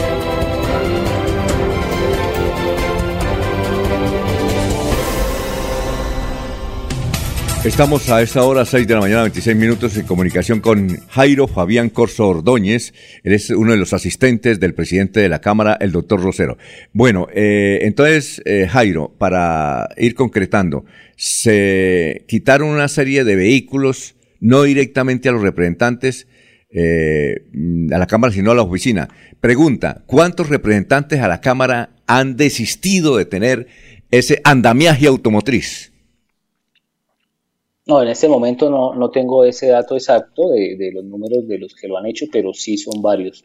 Son muchos los que ya están desistiendo de esto y están desplazándose en sus propios vehículos precisamente por esta disposición que los, los, los ha incitado a que realmente no acepten los vehículos que la Cámara les asigna. Eh, entendemos que a cada representante a la Cámara siempre le correspondían dos vehículos y unas motos. Dos vehículos blindados, ¿verdad? Jairo. Aló. Hola, hola. Hola. ¿Qué pasó con Jairo? ¿Se, se retiró? ¿Aló? ¿Jairo está ahí? No, no, no, no, no. ¿Aló? Sí, Jairo. eh, a, a un representante a la Cámara le asignan es dos, dos vehículos o más? Eh, eso, eh, eh, eso era, pues habían dos vehículos que le daban a cada uno, pero eso no estaba por ley. Simplemente la asignación de vehículos, se le podrían asignar vehículos de uso oficial con cargo a los recursos del Tesoro Público. Ajá. Pero, pero no, no, no hay una normatividad que diga que fuera uno o dos. Y, y es- esa era la posibilidad, se podrá. No era de obligatorio cumplimiento. Mm, Bueno, ¿Y por qué el, el presidente de la Cámara no aprovecha el momento y le quita a todos los, eh, a todos los representantes de la Cámara el- los carros? Hay algunos que lo necesitan por temas de seguridad, ¿sí? No todos, no todos tienen la misma, eh, el, el mismo estatus. Entonces hay unos que requieren por seguridad y allí en- intervienen los vehículos de la UNP, eh, prestan sus servicios de seguridad. A ver, algunos- hay, hay otros que tienen unas regiones apartadas, entonces también de pronto necesitan sus vehículos para los desplazamientos. Laurencio, desde Vélez, o de, perdón, desde Barbosa, Alto de Toscana. ¿Cuál es la pregunta para el doctor Jairo Fabián?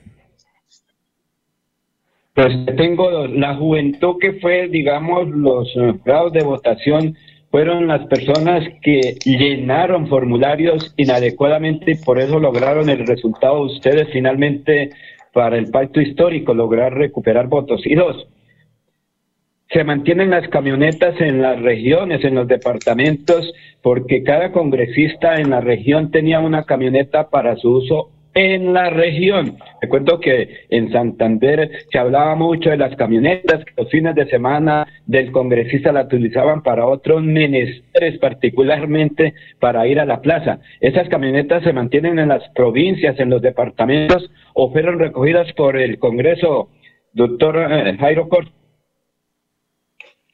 Muy buenos días. Eh, mire, respecto, respecto a la primera pregunta que me hace de los jóvenes que fueron quienes diligenciaron los formularios, eh, sí, efectivamente los errores humanos provienen de, ese mal diligenciamiento. Afortunadamente, en el proceso de escrutinio eh, municipal, en el proceso inicial, que se hace ante jueces de la República, presentamos las reclamaciones que por ley nos correspondía presentar. Y son los jueces de la República los que autorizan, de acuerdo a las reclamaciones, hacer un reconteo. Es un reconteo que se hace en audiencia pública al frente de todos los partidos políticos, testigos electorales, can- candidatos. Y allí es donde empezamos a encontrar los votos, empezamos a encontrar que realmente quedaron muy mal diligenciados los formularios. Los formularios C14 porque los muchachos y las personas que participaron pues no sabían si donde hay un espacio tocaba poner una rayita, una bolita o tacharlo, rellenarlo o lo sobreescribían o lo sumaban mal. Entonces se hizo este proceso mesa a mesa. Esto le dio una sanidad electoral al proceso, porque recuerde que no únicamente cuando hace una reclamación no se cuentan los votos del partido que reclama, se cuentan los votos de mesa. Entonces, en ese orden de ideas, se cuentan los votos de todos los partidos políticos que en esa mesa tuvieron sus, sus, re- sus- sus resultados. Ahora, usted, eh, la otra pregunta, ¿va, ¿habrá reforma electoral en esta oportunidad? ¿Usted cree que habrá una reforma electoral? Eh, sí, el día lunes eh, fue presentada ante el Congreso de la República la- el proyecto de reforma del Código Electoral. Fue radicado ante el Congreso. Eh, eh, entre la reforma, ¿qué, qué destaca usted? Por ejemplo, entendemos que una de las propuestas era ampliar, como en otros países, eh, la jornada electoral, que la gente después de las cuatro siguiera votando. Eh, ¿Eso es uno de los puntos? Sí, es uno de los puntos. La ampliación de la jornada electoral hasta las 5 de la tarde Ajá. es uno de los puntos. Respecto a la jornada en el exterior se hace de dos días, se habla del voto anticipado, se habla del voto mixto. Tiene, tiene bastantes eh, novedades al respecto, lo que tiene que ver con los votos. ¿Qué, otra propuesta? No sé si le metieron ahí tecnología, porque como ahora se hace muy artesanal, eh, ¿ya le metieron tecnología a esa reforma? Sí, esa reforma trae mucha tecnología por lo mismo, pues, la situación que vivimos actualmente. Debemos aplicar las tecnologías, debemos utilizarlas, debemos modernizar. eh, y no solo para el proceso electoral. Este es un código electoral que le da orden a la organización electoral. Eh, también se habla de la identificación de las personas. Se moderniza y se moderniza el tema de las elecciones, el proceso electoral como tal tenemos el, el voto eh, mixto, que eso es como una, una de las novedades. que ¿Qué es el voto, ¿qué es el voto mixto? ¿Qué es el voto mixto? eh, es un voto, mire, que, que acoge varios principios. Entonces, primero está pues, la modernización. Segundo está, pues, actualizarlo con respecto al, a la constitución política, porque recordemos que el código electoral es del año 1986, es el decreto 2241. Entonces, es un código ya, ya que se está volviendo muy obsoleto, ya tiene 36 años. Eh, el voto mixto, entonces, eh, tiene una condición ambientalista, porque recuerde que eh, la Registraduría Nacional dispone. Aló. Hola, hola. Hola. Bueno. Hola, lo estoy escuchando. Sí, siga, Aló, aló, aló. sí, siga, ya, ya recuperamos, siga. Sí, recordemos que, que la Registraduría dispone de la cantidad de votos de tantas personas, tantos ciudadanos que estén inscritos en cada puesto de votación. No todos van a ejercer el voto. Entonces, aquí se implementa, eh, se, se propone eh, el tema ambiental, la protección del medio ambiente, no se despilfarre tanto papel, ¿sí? porque en el proceso se, hay que romper las tarjetas electorales que finalmente los ciudadanos no, asistieron a, a ejercer el voto. Entonces, ¿en qué consiste esto? En que las personas puedan, en unas terminales electrónicas, ir a marcar su voto, de ahí le sale una constancia y el elector va y deposita la constancia. Esto es un proceso que se, ini- se iniciará de manera haciendo unos pilotos y se va a hacer de manera escalonada, porque también necesitamos el cubrimiento de, de Internet pues, en todas las regiones para que esta situación se pueda presentar. Pero esto es una de, de los, de los de lo que se pretende modernizar con respecto al, a las votaciones.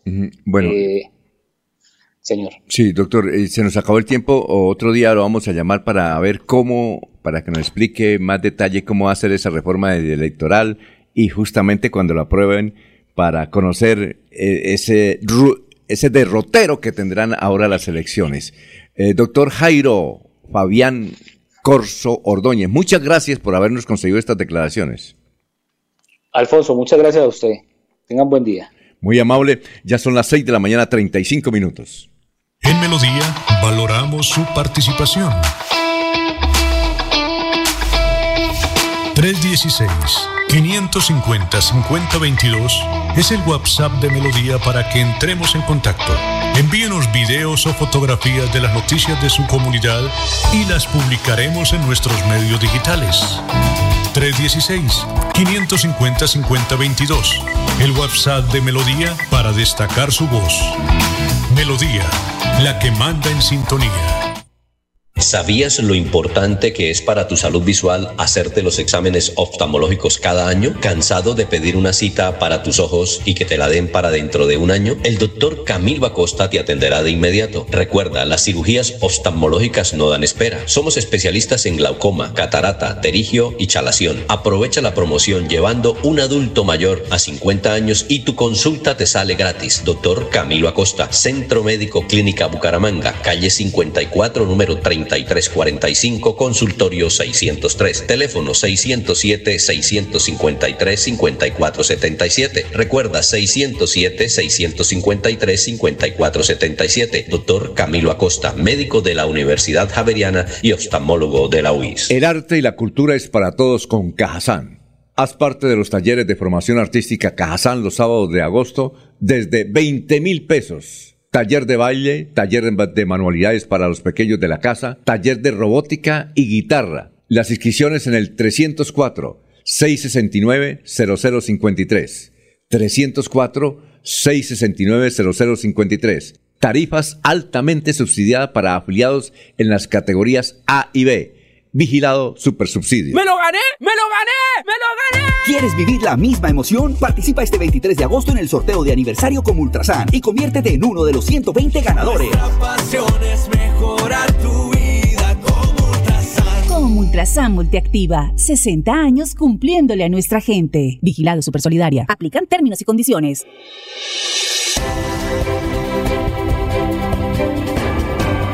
Información y análisis.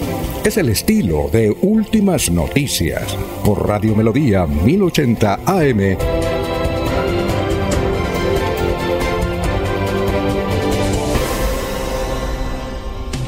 Un saludo para don Raimundo Duarte en el municipio de Piedecuesta. También nos saluda William Flores Riátiga. Saludos, amigos de Melodía del barrio La Cumbre. Sergio Díaz Ariza, muy buenos días. Quienes dudaron del doctor Serpa en su momento se tuvieron que entregar sus palabras. Entre estos, un par de periodistas que están en esa mesa. ¡Uy! ¿Quién será? Olga Blanco, buenos días. Gracias por sus noticias. Bueno, vamos con las tendencias. Ya está Sabino Caballero que ayer eh, muy temprano publicó eh, la versión del coronel Aguilar ante la Comisión de la Verdad en melodíaenlínea.com. Ahí, los que quieran, porque nos están escribiendo dónde puedo escuchar las declaraciones otra vez del coronel Aguilar. Pues ahí en melodíaenlínea.com, ahí están todas las declaraciones por donde se mire. Eh, hecho que fue publicado muy temprano ayer por Sabino Caballero, director de contenidos de melodíaenlínea.com. Bueno, Sabino, ¿cuál es la tendencia de hoy? Muy buenos días. Alfonso, buenos días y a todas las personas que nos siguen a través de nuestras redes sociales y a través también de este sistema convencional del 1080 AMD. Melodía. Bueno, la gente sigue opinando pues de diferentes temas. Obviamente reforma tributaria se está llevando todo, todo el show, pero hoy no vamos a tratar de ese tema, ya lo tratamos en términos generales ayer. Pero sí, eh, los dos que han generado eh, todavía opiniones. Pues sigue la gente opinando precisamente este tema eh, de las declaraciones del coronel Hugo Aguilar, pues la gente empezó a comentar en, en redes y también hay opiniones, pues digamos, en las eh, de manera particular que se ha enviado a las redes de Melodía. Pero vale la pena seguir profundizando el tema en el sentido de que hay una información en el cual efectivamente la JEP rechazó la solicitud de sometimiento del exgobernador Hugo Aguilar. La pregunta es el por qué. Pues según una explicación que da acá en Noticias 1, eh, dice que es que no cumple o no reúne en su totalidad los requisitos de competencia de la Jurisdicción Especial para la Paz, pero digamos no son eh, eh, absolutamente escuetos en los cuales son esos requisitos. Hay uno por allá que más o menos aclara, que dice lo siguiente, comillas, se advierte que los hechos son absolutamente extraños al conflicto, tratándose de la puesta en conocimiento de manejos administrativos propios de un ente público frente a su presupuesto y a la organización del personal. Este es el argumento que dio la JEP como respondiendo, pues digamos, en el sentido de por qué no llena los requisitos el coronel Hugo Aguilar. Pareciera entonces eh, porque no es muy claro el, informe, pareciera entonces que cuando se hizo la solicitud ante la JEP, eh, lo que se presentó fue un informe de cómo le había ido en la administración y qué había hecho en la administración cuando fue gobernador, más no estas declaraciones nuevas por parte eh, del exgobernador ante la Comisión de la Verdad. Entonces esperemos a ver que lo más posible es que la JEP pida o solicite toda la información para continuar con el proceso, pero de momento no está aceptado ante la JEP. Sin embargo, causó revuelo las declaraciones ante la Comisión de la Verdad. Aquí a través de nuestro Facebook escribe Carlos Alberto Montes Ruiz. Dice, es de humanos cometer errores, como dice, comillas, por la avaricia de poder, pero también es de valiente reconocerlos y querer enmendarlos. Excelente, señor Aguilar. Y un señor Jorge Gutiérrez escribe, pídale perdón a Serpa, usted lo señaló de llevarlo a la cárcel. Y lo que lo llevó a la cárcel fueron sus relaciones criminales con los paramilitares. Estas son, pues, digamos, algún seguimiento, pues, a la información que sí, efectivamente, en la región causó revuelo. Y lo que ustedes ya han comentado, pues aquí ya se sabía que efectivamente eh, los grupos armados ilegales eh, tenían o ejercían presión y poder a los cuales incluso, como el mismo coronel Aguilar advierte, había que solicitarles casi que permiso para poder participar en política, en los cuales estaban no solamente eh, algunos sectores, sino eran todos los partidos políticos. Es decir, en este caso, y en eso consiste eh, este trabajo de comisión de la verdad, de la G, pues de ir conociendo realidades, ¿sí? pero verdades al máximo. Hay algunos que incluso todavía les dicen, escriben por ahí en las redes que, que todavía falta mucho por contar. Esperemos a ver entonces qué más se sigue conociendo sobre este tema. El otro eh, tema que sigue causando revuelo y sobre todo en, España eh, fue la famosa imagen aquella cuando el presidente Gustavo Petro da su primera orden de traer la espada de Bolívar. Pues todos recordamos eh, la imagen en la cual el rey Felipe VI de España pues no se levantó, se quedó sentado y esto generó críticas en, en España eh, al rey. Pero eh, curiosamente una plataforma digital, se llama el periódico.com, publica una fotografía, dice que es de la agencia F, y ellos dicen que demuestra que el rey Felipe sí se levantó al paso de la espada de Bolívar, pero aclara, obviamente hace esta, esta aclaración, que aunque se mantuvo sentado a la entrada de la espada, se levantó fue cuando sacaron la espada, pero que sí se levantó y sacan allí una fotografía eh, en la cual está el rey Felipe de pie y está saliendo, están saliendo los soldados con la espada de Bolívar. Es la polémica que también está en redes sociales en España a raíz de esa eh, eh, situación que se presentó. Y algunos advierten pues que es hora de superar esta, o que ya creían superado, pues esa relación entre Colombia, de manera particular, cuando eso era la Nueva Granada, como quien dice, no hay que seguirle teniendo miedo a Simón Bolívar, que ya no está pero hay algunos que sin embargo todavía le tienen miedo a sus ideas, eso es una realidad. Y obviamente aquí en Colombia algunos también advertían, ¿no? Pero ¿cómo le van a traer la espada de Bolívar sabiendo que estaba el rey? Todavía hay muchos criollos, o algunos con mucho pensamiento criollo, eh, hablando en términos de la Nueva Granada aquí en Colombia, pensando que hay que renderles pleitesía. Una cosa es pleitesía y otra cosa es respeto a personalidades como el rey Felipe. Estos son los temas, Alfonso. Muchas gracias, eh, Sabino, muy gentil. Sí, cuénteme, Jorge. Jorge. ¿Será que, ¿Será que en el gobierno aprovecharon la visita del rey de España para pasarle la factura por la famosa deuda histórica que, le den a los pueblos de América? ¿Cuál deuda? ¿Se llevó la cuenta de cobro el rey de España? ¿Se la llevó? ¿Por qué? Pues no, pues en campaña se hablaba de que era necesario de reclamar el pago de la deuda histórica que tienen con los pueblos de América, los países que conquistaron el continente. Pues ahí estaba el representante de, la España colonizadora. A él hay que presentarle la cuenta de cobro. Sí, claro. Muy bien. Ha sido esa, esa, esa, es la, ese es, digamos, el, el, canal, sería el canal, obviamente, sí, para que empiece en, en, retórica. en ese trabajo. Y de todas maneras, tal vez están más preocupados más con, con, con, con, Estados Unidos, que son, porque si hablan en directo, pues digamos, y los mensajes que envían de manera puntual el presidente Gustavo Petro es más con Estados Unidos, teniendo en cuenta el tema ahora del narcotráfico. Y que, y que, y que vuelve a levantar ampolla precisamente con las declaraciones del coronel Aguilar, como el narcotráfico ha permeado todo, todo. Eh, entonces, y, y, se usa para bien o para mal y según las circunstancias, ¿no? Entonces, es lo que se advierte, ya esa política es hora de revisarla y de cambiarla, pero eso está en manos de los Estados Unidos y esperar hasta donde eh, la presión o las propuestas del gobierno colombiano puedan surtir efecto con el gobierno norteamericano. No, venga, Estados Unidos fue claro a través de, la comisión que envió para la posesión de, de Petro, la comisión de gobierno americano encabezado por Samantha Power, de vocera, de, directora del programa de USAID, es que eh, para Estados Unidos el gobierno de Venezuela, por ejemplo, sigue siendo una dictadura, el, gobierno de, Nicolás Maduro. Dos, el presidente reconocido por Estados Unidos y por Colombia es Juan Guaidó. ¿sí? Tres, que es necesario hacer revisiones sí, de la política eh, antidrogas. Obviamente, eh, mirando muy bien cómo se han invertido los recursos que aporta el gobierno de los Estados Unidos.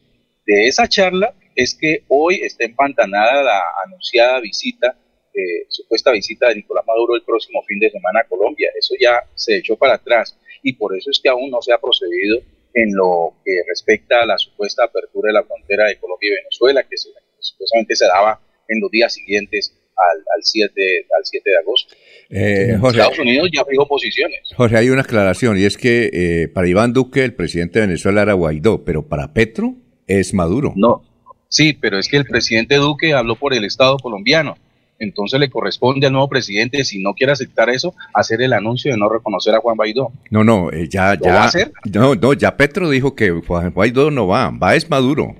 Ya, incluso, sí, claro. Eso ya lo dijo y por ahí están de sus declaraciones e inclusive dijo que por ahora eh, no va a nombrar mm, eh, fuerzas diplomáticas con Venezuela hasta que no se hable con el presidente Maduro, con el canciller y también con el comandante de las fuerzas militares eh, en eh, Fuerzas Armadas en Venezuela. No, pero ya, ya, ya Petro No, dijo no, que el lo que ha dicho el presidente Petro es que ha- han adelantado algunas conversaciones con, con- con funcionarios del gobierno de Nicolás Maduro. No, no, pero Petro ya dijo Pero que... él no, sí, él claro. no- él no ha levantado el veto Sí, no, no. que tiene el Estado colombiano. Sí, sí, sí. Petro ya dijo que el presidente reconocido por Colombia es Maduro. Ya lo dijo. Claro. Y, y ese, y, y- y lo ha dicho el doctor Leiva. Claro. Eso lo ha dicho. No, entonces- y hay, y hay- y hay otra, otra situación, es decir, Estados Unidos llegará y planteará su punto de vista. Lo que pasa es que ella se encuentra con un gobierno que no comparte, digamos, esa ideología, esos puntos de, vista tan directamente. Ese es el diálogo que me imagino van a tener ahí calladitos, con calma, y por eso el gobierno norteamericano está pendiente. Pero lo otro que había dicho Iván Duque, el expresidente Iván Duque, eh, es que de todas maneras cuando se le cuestionaba que por qué no hacía la apertura desde la frontera, Duque siempre respondía, es que el que la tiene cerrada es Maduro. Maduro es el que tiene cerrada todas las relaciones y sobre todo la apertura de la frontera. Y ya Maduro dio órdenes en, en el sentido de empezar a tener ya las relaciones más directas con el gobierno de Gustavo Petro. Es decir, ya se empiezan a mover fichas de lado y lado, tanto del gobierno norteamericano y ya de- del gobierno de Maduro. Vamos a ver entonces cómo se sigue desarrollando y qué posiciones va a tomar ya el presidente Gustavo Petro al respecto. Pero está interesante. Alfonso. Sí, cuénteme, Eliezer. Alfonso, y en el discurso de, de Petro, Petro hizo referencia al fracaso de toda la actividad contra el narcotráfico en el país. Y, eso no fue óbice para que ya ayer se haya pronunciado el presidente de los Estados Unidos y ha renovado la ayuda de Estados Unidos a Colombia para luchar contra el narcotráfico. El presidente eh, lo hizo tan solo dos días después de que se haya posesionado Gustavo Petro como nuevo mandatario de los colombianos. Ya anunció ayer Joe Biden, Biden, el presidente de los Estados Unidos, el respaldo para seguir en la lucha, a pesar de que, de que Petro dijo que ha sido un fracaso esa lucha contra el narcotráfico en Colombia, Alfonso. Ah, bueno, vamos a ver en qué termina todo eso. Sabino, gracias. Pero Alfonso, pero Alfonso, ¿Sí? Aló. es que la política de drogas norteamericanas es, digamos, de Estado. Eso viene proyectada el IES desde hace tiempo. Si el convenio ya estaba casi que preparado, porque recuerde que inicialmente cuando el señor presidente Gustavo lo eligió el pueblo colombiano, lo primero fue tener el saludo americano, es decir, reunirse a conversar, a proyectar cuál era la relación entre Estados Unidos y Colombia o Colombia con Estados Unidos, Colombia con la situación de las drogas. Recuerde que el gobierno americano puede invertir sin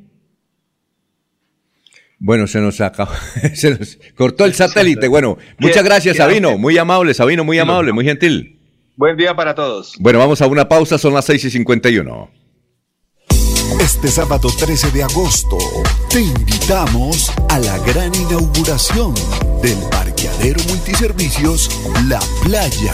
Tendremos Eucaristía a las 11 de la mañana y luego venta de carne a la llanera, mute santandereano y bebidas refrescantes. Además, música en vivo. Te esperamos. Parqueadero Multiservicios La Playa.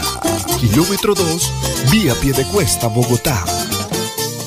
¿Sabías que en Financiera como Ultrasan tus ahorros y aportes van sumando? ¿Sumando qué? ¡Sumando beneficios! Incrementa el saldo de tus ahorros y aportes y disfruta sin costo cuota de manejo en la tarjeta débito, retiros gratis en cajeros automáticos nacionales y mucho más. No esperes más. Disfruta más beneficios con Financiera como Ultrasan. Escucha Últimas Noticias por Radio Melodía. Últimas Noticias por Radio Melodía, la que manda en sintonía.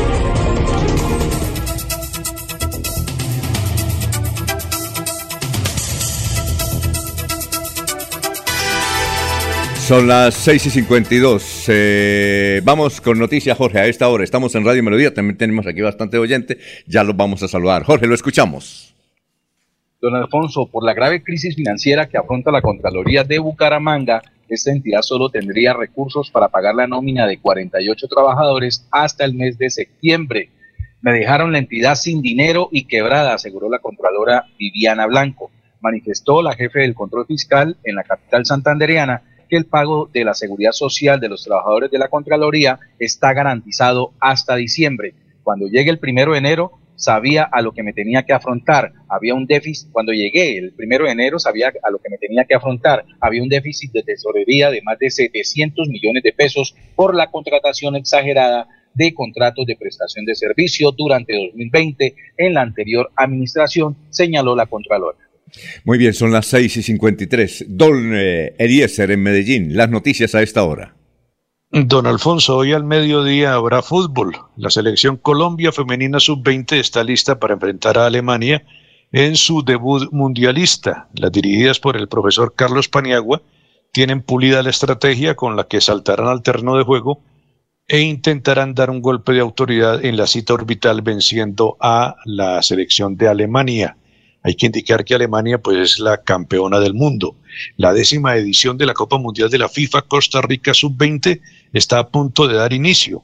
Si bien el conjunto Tico es el anfitrión de este certamen y generalmente este es el que abre con el primer partido, en esta ocasión no será así. Los seleccionados de Alemania y Colombia serán los elegidos para darle rienda suelta a la pelota para el primer encuentro de la cita orbital a las 12 del día, hora colombiana, las chicas superpoderosas se medirán ante las favoritas germanas para buscar los primeros tres puntos que las ubiquen en el, camino para alcanzar la fase de los cuartos de final.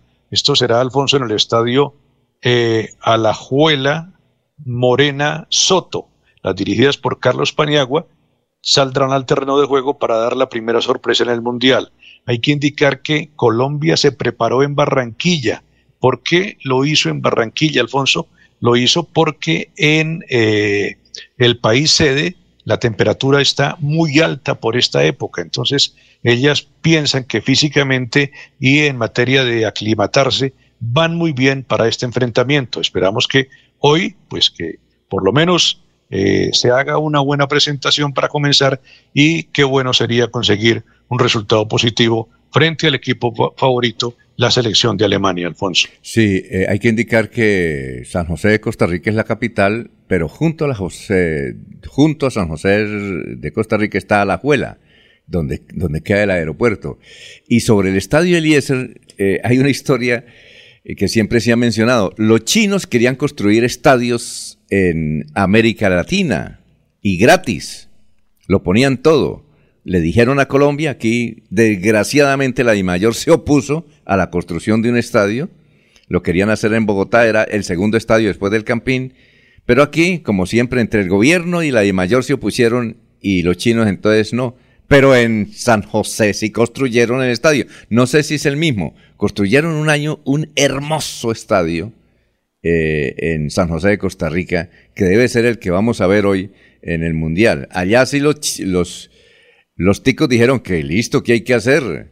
No, e inclusive los chinos compraban el terreno, pero los eh, en San José dijeron, la alcaldía municipal de San no, aquí le tenemos el terreno, construyen el estadio y le construyeron el estadio.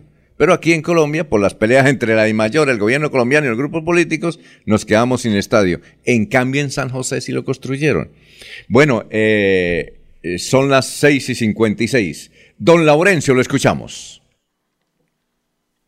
Alfonso, la oficina de Santander, Jessica Moreno Martínez, es que se critica que no expiden adecuadamente los pasaportes, pero es que esto depende del Ministerio de Relaciones Exteriores. Por eso las relaciones con Venezuela están un poco, eh, digamos que en espera, porque se requiere una serie de eventos para tal propósito pero en Santander, por ejemplo, se viene trabajando adecuadamente con la disponibilidad que dé el Ministerio de Relaciones Exteriores para los pasaportes. Aquí está precisamente Jessica Moreno Martínez, directora de esta oficina, y qué está ocurriendo en Santander con los pasaportes. La Oficina Pasaportes de Santander informa a la ciudadanía que el sistema CITAC del Ministerio de Relaciones Exteriores ha venido presentando intermitencias, lo que ha ocasionado que se presenten demoras en la prestación del servicio. Además, quiero informar a la opinión pública que las respectivas filas que se ven en la entrada corresponden a las personas que vienen a reclamar su pasaporte y a quienes vienen a cumplir esta cita agendada. Pese a la situación de las fallas de la plataforma CITAT de la Cancillería, la oficina ha venido prestando el servicio a todos los usuarios, garantizándoles la atención. Quiero reiterarle a los usuarios que agendar su cita es gratis, no tienen que acudir a terceros para hacer ese proceso. Evite ser víctima de estafas. Tenga en cuenta que la plataforma funciona de lunes a viernes a partir de las 8 de la mañana con límites de pagos diarios y la agenda disponible de citas es para vigencia 2023. No, sí, eh, está muy bien eso. Y además, bueno, esta oficina de pasaporte entrega 7 mil pasaportes. Vea la gente cómo está pidiendo pasaportes, pero además hay algo interesante y creo que el gobernador de Santander, Mauricio Aguilar, ya aceptó. Es que van a trasladar la oficina de pasaportes, porque se queda en la calle 51 con carrera 35 y 34. Es un sitio de congestión, es en pleno corazón del centro comercial cabecera, donde la JITE, además la, la, calzada es muy angosta, y se presentan unas aglomeraciones. Están buscando un sitio. Yo les sugiero a Unicentro. A Unicentro ahí hay suficientes locales. Además, bien baratos, se pueden adecuar y tienen suficientes parqueaderos. Y además queda cerca aquí a la, a la sede de la administración de Santander, cerca del Parque Santander y el Parque García Rovira, les queda más cómodos para los que vienen de otros municipios. Así es que ahí eh, en, el, en Omnicentro para revivir ese centro comercial que está cumpliendo 42 años de, del servicio, pero está, eh, eso asusta, eso parece, parece un cementerio. Eh, y tiene varios pisos y los parqueaderos están en varios pisos. Sería un, buen sitio que alguien le propusiera al señor gobernador que mirara ahí, que eso, además tiene todas las condiciones porque el que traiga carro lo puede meter de una vez, no va a haber aglomeraciones, hay suficiente espacio, y suficiente comodidad y se revive una célula comercial de Bucaramanga tan importante como el Omnicentro. Así es que, don Laurencio, cuando hable con el doctor Mauricio, propóngale ese. Ese sitio es muy bueno, Omnicentro. Claro que habrá otros en la ciudad de la Real de Minas. Lo que quiere es una situación cómoda para el usuario, que no solamente pueda meter tranquilo el carro, sino que entre a una sala, se sienta, coge su ficho, le dan tintico y listo, y se acaba el problema. Y, porque esta es una de las oficinas más eficientes. Lo que pasa es que le han, han eh, criticado demasiado que le están dando un tinto diabólico a la oficina de pasaportes del departamento de Santander. Aquí viene mucha gente de otras ciudades, a pesar de que es más carito, a sacar el pasaporte. Bueno, son las 7 de la mañana. Vamos a una pausa, pero antes de la pausa, aquí tenemos este mensaje. Se venden bonitas parcelas campestres con piscinas en Lebrija y Piedecuesta y edificio en Girón, con cuatro apartamentos rentando, están rentando. Se recibe el 50% en parcelas, lotes y carros. Esto queda en eh, campestres con piscinas en Lebrija y Piedecuesta, buen clima, suficiente agua. Para allá va el desarrollo turístico ahora. Y este gobierno Petro le va a meter bastante platica al turismo. Bueno, informes al 316-240-2530. 316-240-2530. Y el otro teléfono, el fijo, es 689-3646. 689-3646. Ya tenemos las 7 de la mañana, un minuto. Aquí Bucaramanga, la bella capital de Santander. Transmite Radio Melodía Estación Colombiana, HJMH, 1080 kilociclos, 10.000 vatios de potencia en antena, para todo el oriente colombiano. Cadena Melodía, la radio líder de Colombia.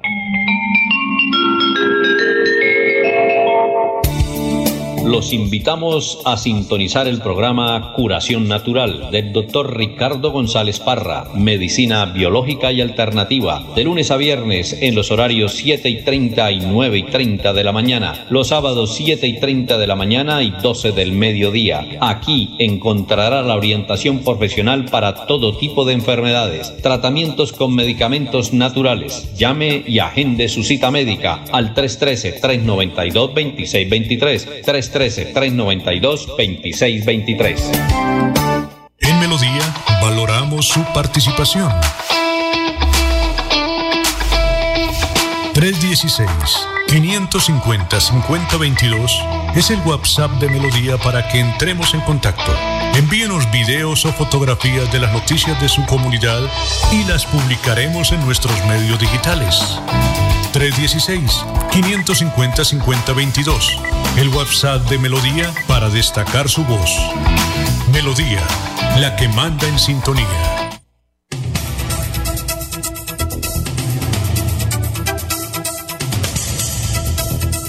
Ya son las 7 de la mañana, 3 minutos. Eh, Diego está en Estados Unidos, en Orlando. ¿Cómo está Diego J? Muy, pero muy buenos días. Hola, hola.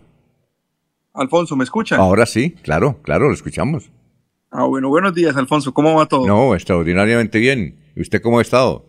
Bien, señor, bien, bien, bien. Por aquí disfrutando del bello clima de la Florida. Continuamos con el calor Estamos en pleno verano, entonces eh, temperaturas muy altas, muchísima humedad y bueno, esperando que continúe este año sin ninguna novedad de tipo de huracanes o de tormentas tropicales, que este año hemos estado afortunados en ese sentido.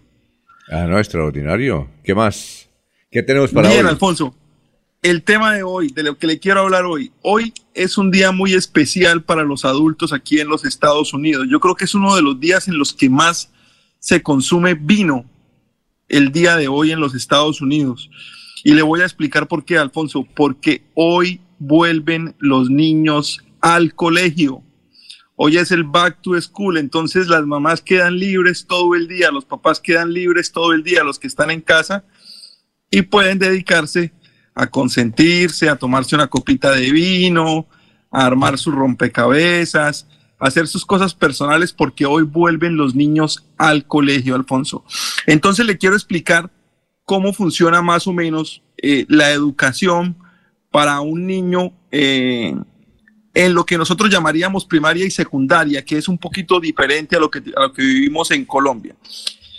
El ingreso de los niños este año empezó el lunes porque el lunes se hizo un open house. ¿Qué es un open house? Los niños van con sus padres a los colegios, visitan el colegio, conocen los profesores, conocen los salones en los que van a ver la clase, porque los, niños ya se empiezan a mover de salón en salón casi que desde que empiezan la secundaria, ya no es como estamos acostumbrados nosotros los alumnos en un solo salón y que los profesores desfilan por ese salón, sino que los niños son los que se van moviendo al salón de cada profesor eh, se aprovecha para comprar algunos uniformes que en ningún momento son obligatorios, los uniformes no son obligatorios, y se coordinan las rutas de bus. Eso se hizo el lunes en el Open House.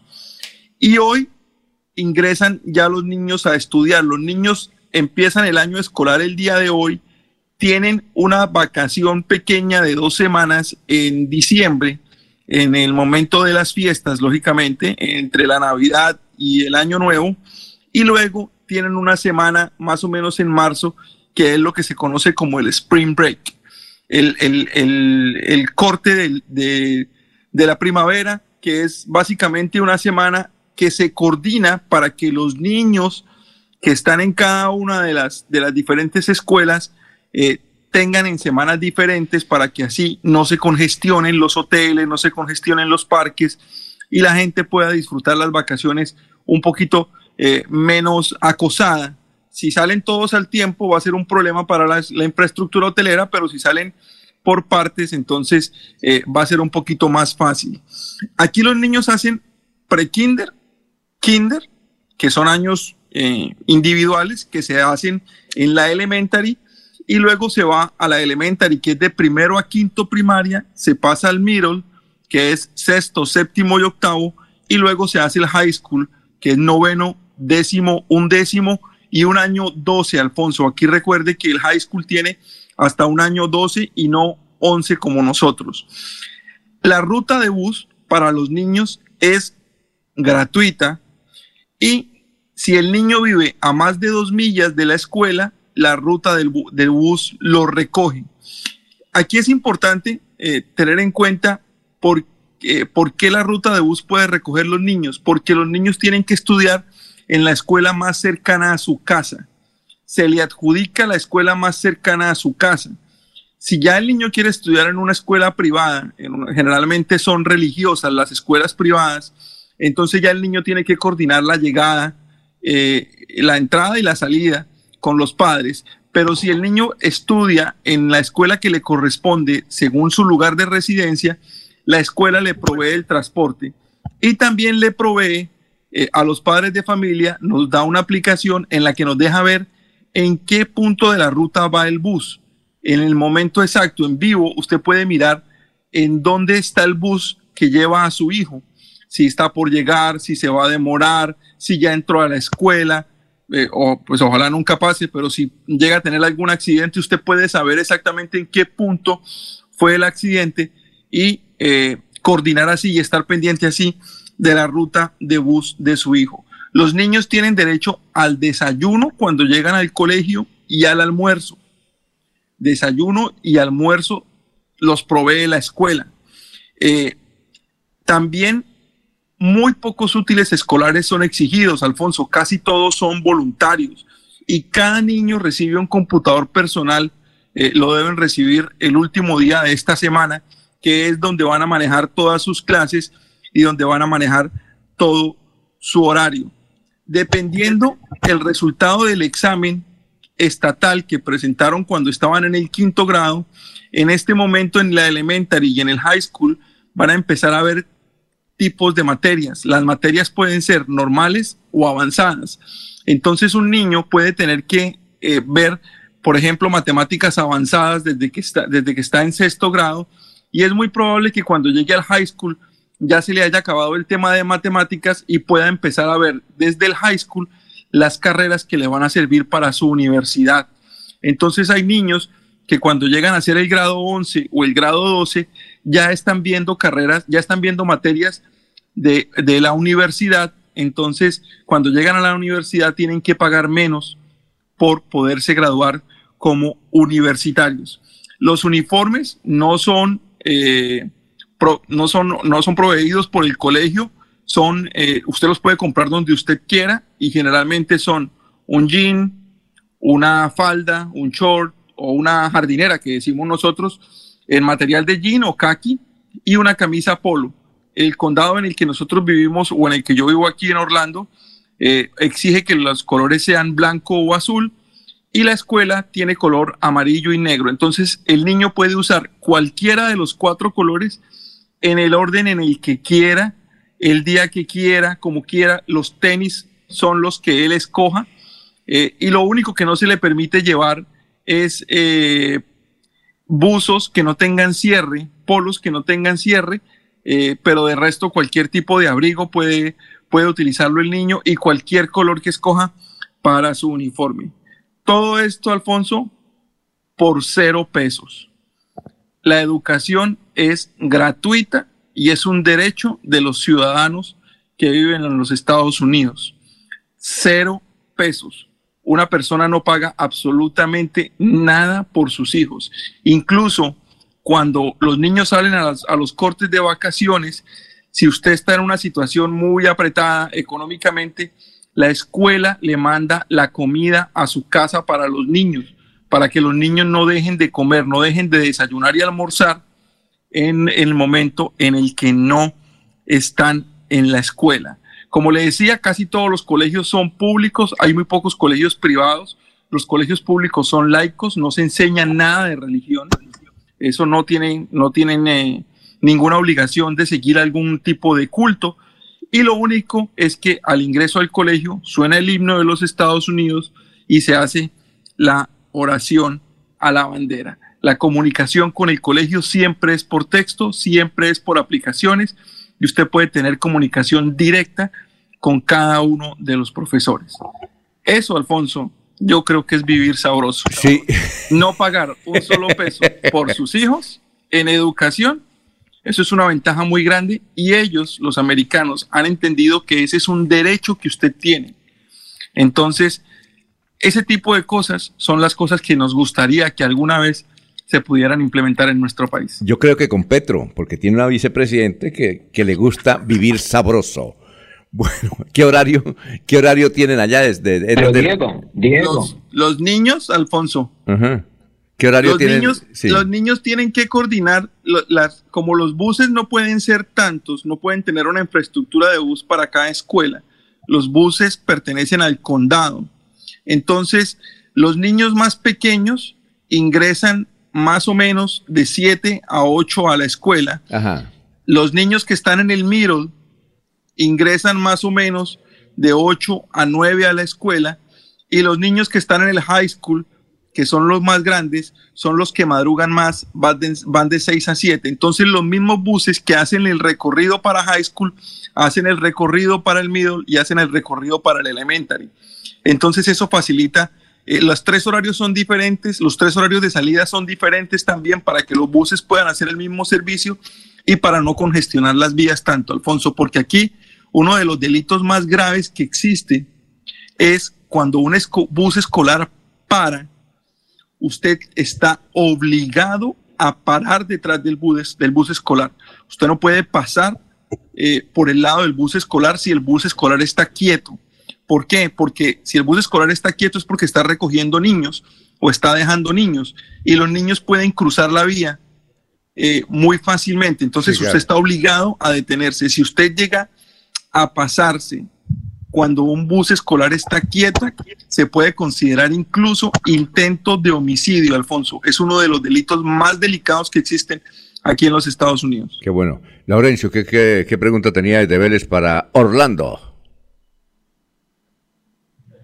Diego, buen día. Pero de todas maneras, el americano o quien esté viviendo en Estados Unidos cumple a cabalidad con el pago de impuestos, porque al fin y al cabo eso es revertido en educación, por ejemplo, no como ocurre aquí por el defecto y no quiere pagar impuestos que es para contribución al ciudadano. Por supuesto, Laurencio. Parte del éxito que hay aquí con eso es porque usted paga impuestos, pero recuerde que aquí en los Estados Unidos el gobierno tiene la capacidad de cobrar el impuesto, pero incluso devolverlo. En ocasiones, cuando usted pasa su, su, su declaración de impuestos, el Estado le dice que no necesita tanto impuesto y le devuelve parte del dinero. ¿Sí? Entonces recuerde que, que sí, eh, todo parte porque el- la, la población paga impuestos, pero, pero es un gana-gana, es un gana-gana. Si la gente contribuye, si la gente paga, el Estado provee. El Estado provee siempre y ese tipo de cosas son las que hacen la diferencia. Muy bien. Diego, muchas gracias. Muy amable. Alfonso, que esté muy bien. Recuerde mi correo electrónico diegojgalvisradio.com por si alguien quiere comunicarse con nosotros. Perfecto, muy amable. Son las 7 de la mañana, 15 minutos. Estamos en Radio Melodía. Este sábado 13 de agosto te invitamos a la gran inauguración del parqueadero multiservicios La Playa. Tendremos Eucaristía a las 11 de la mañana y luego venta de carne a la llanera, mute santandereano y bebidas refrescantes. Además, música en vivo. Te esperamos. Parqueadero Multiservicios La Playa. Kilómetro 2, vía Piedecuesta, Bogotá. Hay más noticias. Muchas noticias, muchas noticias en Melodía 1080 AM.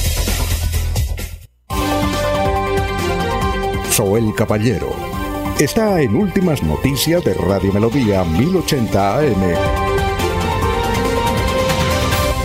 Días, Alfonso, para usted, para los compañeros, igualmente para todos los oyentes. La Alcaldía Distrital de Barranca Bermeja dio a conocer la aprobación de recursos de regalía que prioriza inversión en la Comuna 1. Así el gobierno podrá levantar la condición de amenaza por riesgo de inundación que afecta a estos pobladores. En 10 meses se estima que estará listo el estudio en detalle de riesgo de la Comuna 1, cuyo objetivo principal es identificar la vulnerabilidad de las áreas físicas y el entorno social y así definir el diseño fase 3 de las obras de mitigación de dicha afectación. Por otra parte, el IDEAN ha dado a conocer que la temporada de lluvia se extenderá hasta finales del mes de agosto. La Subsecretaría de Gestión de Riesgo de Barranca Bermeja dio a conocer que el nivel de las aguas del río Magdalena en este momento se encuentra en 3 metros con 60 centímetros. Noticias con las que amanece el distrito. Continúan compañeros en estudios en últimas noticias de Melodía 1080 AM.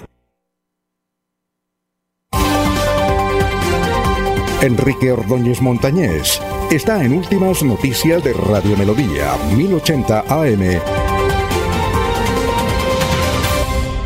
Vamos con los oyentes también antes del profesor. Olga Mary estará que se muerde la cola la cabal. Ya dan ayudas para la lucha a la sustancia blanca. Nos escucha Maribel Cáceres. David Rodríguez Alcocer dice, uno de los perjudicados fue Luis Francisco Borges, candidato a la gobernación de Santander. Y en Puerto Wilches, Jorge Sánchez Liscano, candidato a la alcaldía de Puerto Wilches. Joel Andrés Prada. Los aguilares tienen que desmovilizarse. Los aguilares tienen que desmovilizarse. Eh, el Serpa lo decía, la patria así se forma bueno, si el sol alumbra a todos, la justicia es libertad. Mientras no se cumpla esto, mamola. Acá en Cúcuta el alcalde Yáñez corriendo a hacer la encuesta del Sirven como Petro es inclusión social, mientras estuvo Duque era exclusión social. Ahora está tras las bambalinas, alterando las encuestas del CISBEN. Bueno, vamos con el profesor Enrique Ordóñez, son las 7 de la mañana, 18 minutos. Marina Duarte le pregunta, profesor, si la conjugación del verbo sorber es yo suervo o yo sorbo. Ojo, que esto interesante, ¿no? Sorber, yo suervo o yo sorbo. Profesor, tenga usted muy buenos días. Muy buenos días, Alfonso, oyentes de Últimas Noticias. Doña Marina, con gusto le damos respuesta a su inquietud. El verbo sorber es un verbo regular se, se conjuga siempre obedeciendo al sustantivo sorbo. Si el sustantivo es sorbo, pues la conjugación y el verbo obedece al sustantivo, pues se conjuga yo sorbo. Yo sorbo, tú sorbes, él sorbe, nosotros sorbemos, vosotros sorbéis, ellos sorben. Y no suerbo, porque suerbo es incorrecto. A los niños se les debe decir que no sorban. No sorban, no sorban y no y que, que, que eso es lo correcto, no sorban y que no digan yo suervo o que no digan suerva, suerva la sopa, no, ese término es incorrecto, suervo. Lo correcto es sorbo, obedece al sustantivo, doña Marina. Sorbo, yo sorbo, tú sorbes, el sorbe. Eso es lo correcto. Heriberto Chacón tiene dos preguntas, profesor. Primero, ¿la expresión sonarse la nariz es correcta? ¿Sonarse la nariz es correcta? Don Heriberto, si yo digo que una persona se suena la nariz, pues es una expresión redundante, porque la persona no se suena los ojos, ni se sueña, ni se suena las orejas, ni la boca, se suena es la nariz. Entonces, si yo digo que se sonó la nariz o sonarse la nariz, es incorrecto porque es redundante. Es redundante, me sueno la nariz. Entonces hay un pleonasmo y es eh, lo correcto es simplemente sonarse. Sonarse, suénese. No, no suénese la nariz, suénese. Me voy a sonar, pero no me voy a sonar la nariz. Entonces es incorrecto decir sonarse la nariz. Dice la otra pregunta de don Heriberto Chacones, pégueme un telefonazo a las 12 del día, ¿es correcto? Pégueme un telefonazo, ¿es correcto? Eh, telefonazo es un golpe con el teléfono. Entonces, si eh, piden que le den un, telefonazo a una hora determinada, pues le van a pegar con el teléfono el, el telefonazo, pues eh, a la hora que sea, a las nueve, a las tres, a las cinco es incorrecta. Quiere decir que le van a descargar el teléfono en la cabeza o en cualquier lugar del cuerpo.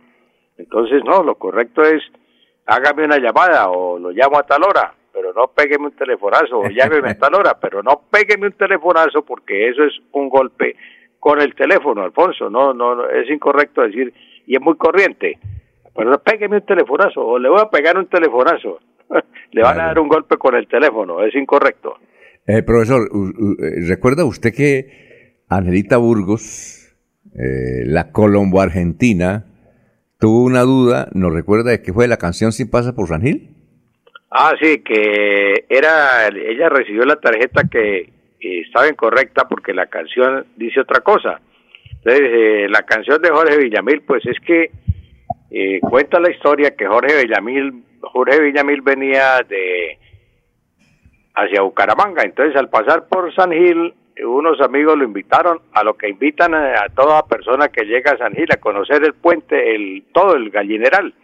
Entonces lo invitaron a conocer, a recorrer a un recorrido por el gallineral. Entonces él se quedó mirando toda la naturaleza y compuso la canción.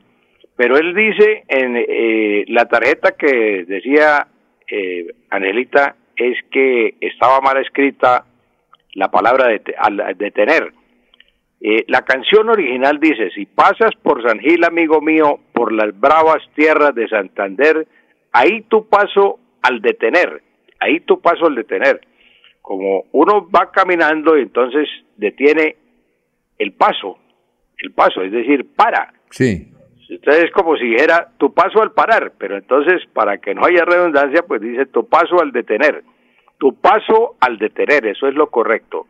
Así como lo compuso Villamil es tu paso al detener, admirarás el Fonse en su raudo transcurrir y cruzarás por el puente que no olvido que conduce hacia el camino del Parque El Gallineral. Entonces, eh, Jorge Villamil, entre otras cosas, es un poeta, o fue un poeta, porque ya murió, ¿no? eh, eh, un poeta, él, eh, si usted analiza cualquier otra canción, por ejemplo, Los Guaduales, lloran, lloran los Guaduales. Poner a llorar a los Guaduales es una figura, eh, una hipérbole, poner a llorar a los Guaduales. En todas las canciones de Villamil, eh, de Villamil hay mucha, mucha literatura, mucha poesía. Era un poeta. Y, y, y, y Ángela dijo que, eh, que le habían cambiado, ¿por qué? Ese término, al detener, ¿por qué lo habían cambiado? No, se lo, porque estaba mal escrito. Mm, eh, estaba mal escrito. ahí en el otro era has de tener, eh, Eliezer, ¿era has de tener? Sí, Sí, haz de, haz de tener a lo que decía en la tarjeta, en la primera tarjeta, haz de tener. Sí, y entonces eh, lo- lo- la canción dice al detener, tu paso al detener, es decir, tu paso al parar. Cuando uno se para, detiene el paso al parar, tu paso al parar, al detener. Sí. Eso es lo que dice la canción original de Villamil. Yo, yo recuerdo, bueno, yo estaba estudiando aún en el tecnológico que yo fui a esa reunión que nos convocó Luis Enrique Figueroa y un señor del Socorro que era dentista, es que no recuerdo, él murió, era, y era muy amigo de José. Morales. Eh, y eh, invitaron a unos periodistas, y estuvimos ahí, y íbamos con Jorge Villamil. Y Jorge Figueroa le, perdón, Luis Enrique Figueroa le decía que eh, así como eh, José. Morales compuso una canción al pueblito viejo, que Jorge Villamil también debería componer una canción a un pueblito, ¿sí? Y, creo que y eh, eh, nosotros almorzamos en el gallineral y él miraba y miraba y miraba y preguntaba mucho, le preguntaba mucho Figueroa. Yo creo que ahí creo que se, se inspiró para componerla. Eso fue en 1970 y algo. Sí, sí, Alfonso, esa es la historia real. Él venía y alguien le dijo que que primero la naturaleza. Y entonces por eso él habla de las de las selvas gigantescas, habla de- del parque del río Fonse, el parque del Gallineral, todo, todo, todo lo que nosotros vemos cuando visitamos el parque del Gallineral allá en San Gil. Sí, y recuerdo que él hablaba mucho de, de la comida típica de Santander y del Huila, porque él le gustaba cocinar mucho. Decía, a mí me gusta mucho cantar, componer e ir adobando, ir adobando. en el gallineral. Muy bien, profesor, muchas gracias. Gracias a usted, Alfonso, y a todos los oyentes. Un feliz día. Muy bien, eh, la de irnos, don Eliezer, en Medellín. Don Alfonso, iniciamos hoy nosotros una lucha y el desfile de silleteros.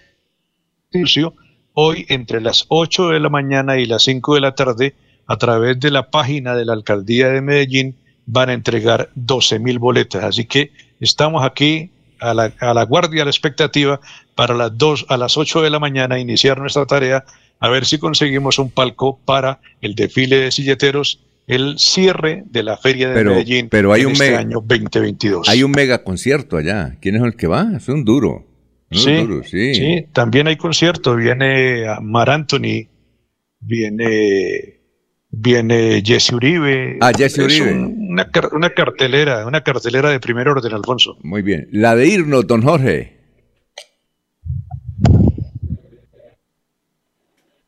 A ver, don Jorge. A ver, eh, Laurencio, ¿sí está? Laurencio. Sí, señor Alfonso. Recordar que mañana hay cierre de la vía Chiquinquirá, Saboyá, Puente Nacional, Barbosa, Santana, Suaita, hasta hoy va de 7 de la mañana a 1 y 30 de la tarde. Aquí en el sur de Santander, mañana dificultades para la movilidad por vuelta femenina a Colombia, que se toma territorio santandereano mañana. Bueno, don Jorge, la de irnos. La de irnos, don Alfonso, la nueva, la más reciente y primera acción de la ministra de Cultura eh, al llegar a las instalaciones del ministerio dice que lo primero que hará será cambiar el nombre de la dependencia. De a partir de ahora se llamará Ministerio de la Cultura, las Artes y los Saberes. Muy bien, muchas gracias. El cambio. Muy bien, ya empezó. Eh, a vivir sabroso. Estamos viviendo sabroso y ya está el doctor eh, González Parra ahí listo para dar a conocer buenos datos sobre la salud. Últimas noticias los despierta bien informados de lunes a viernes. En todas las áreas de la información regional, un periodista de Últimas Noticias registra la información en Radio Melodía 1080 AM y en melodíaenlínea.com. Director Alfonso Pineda Chaparro.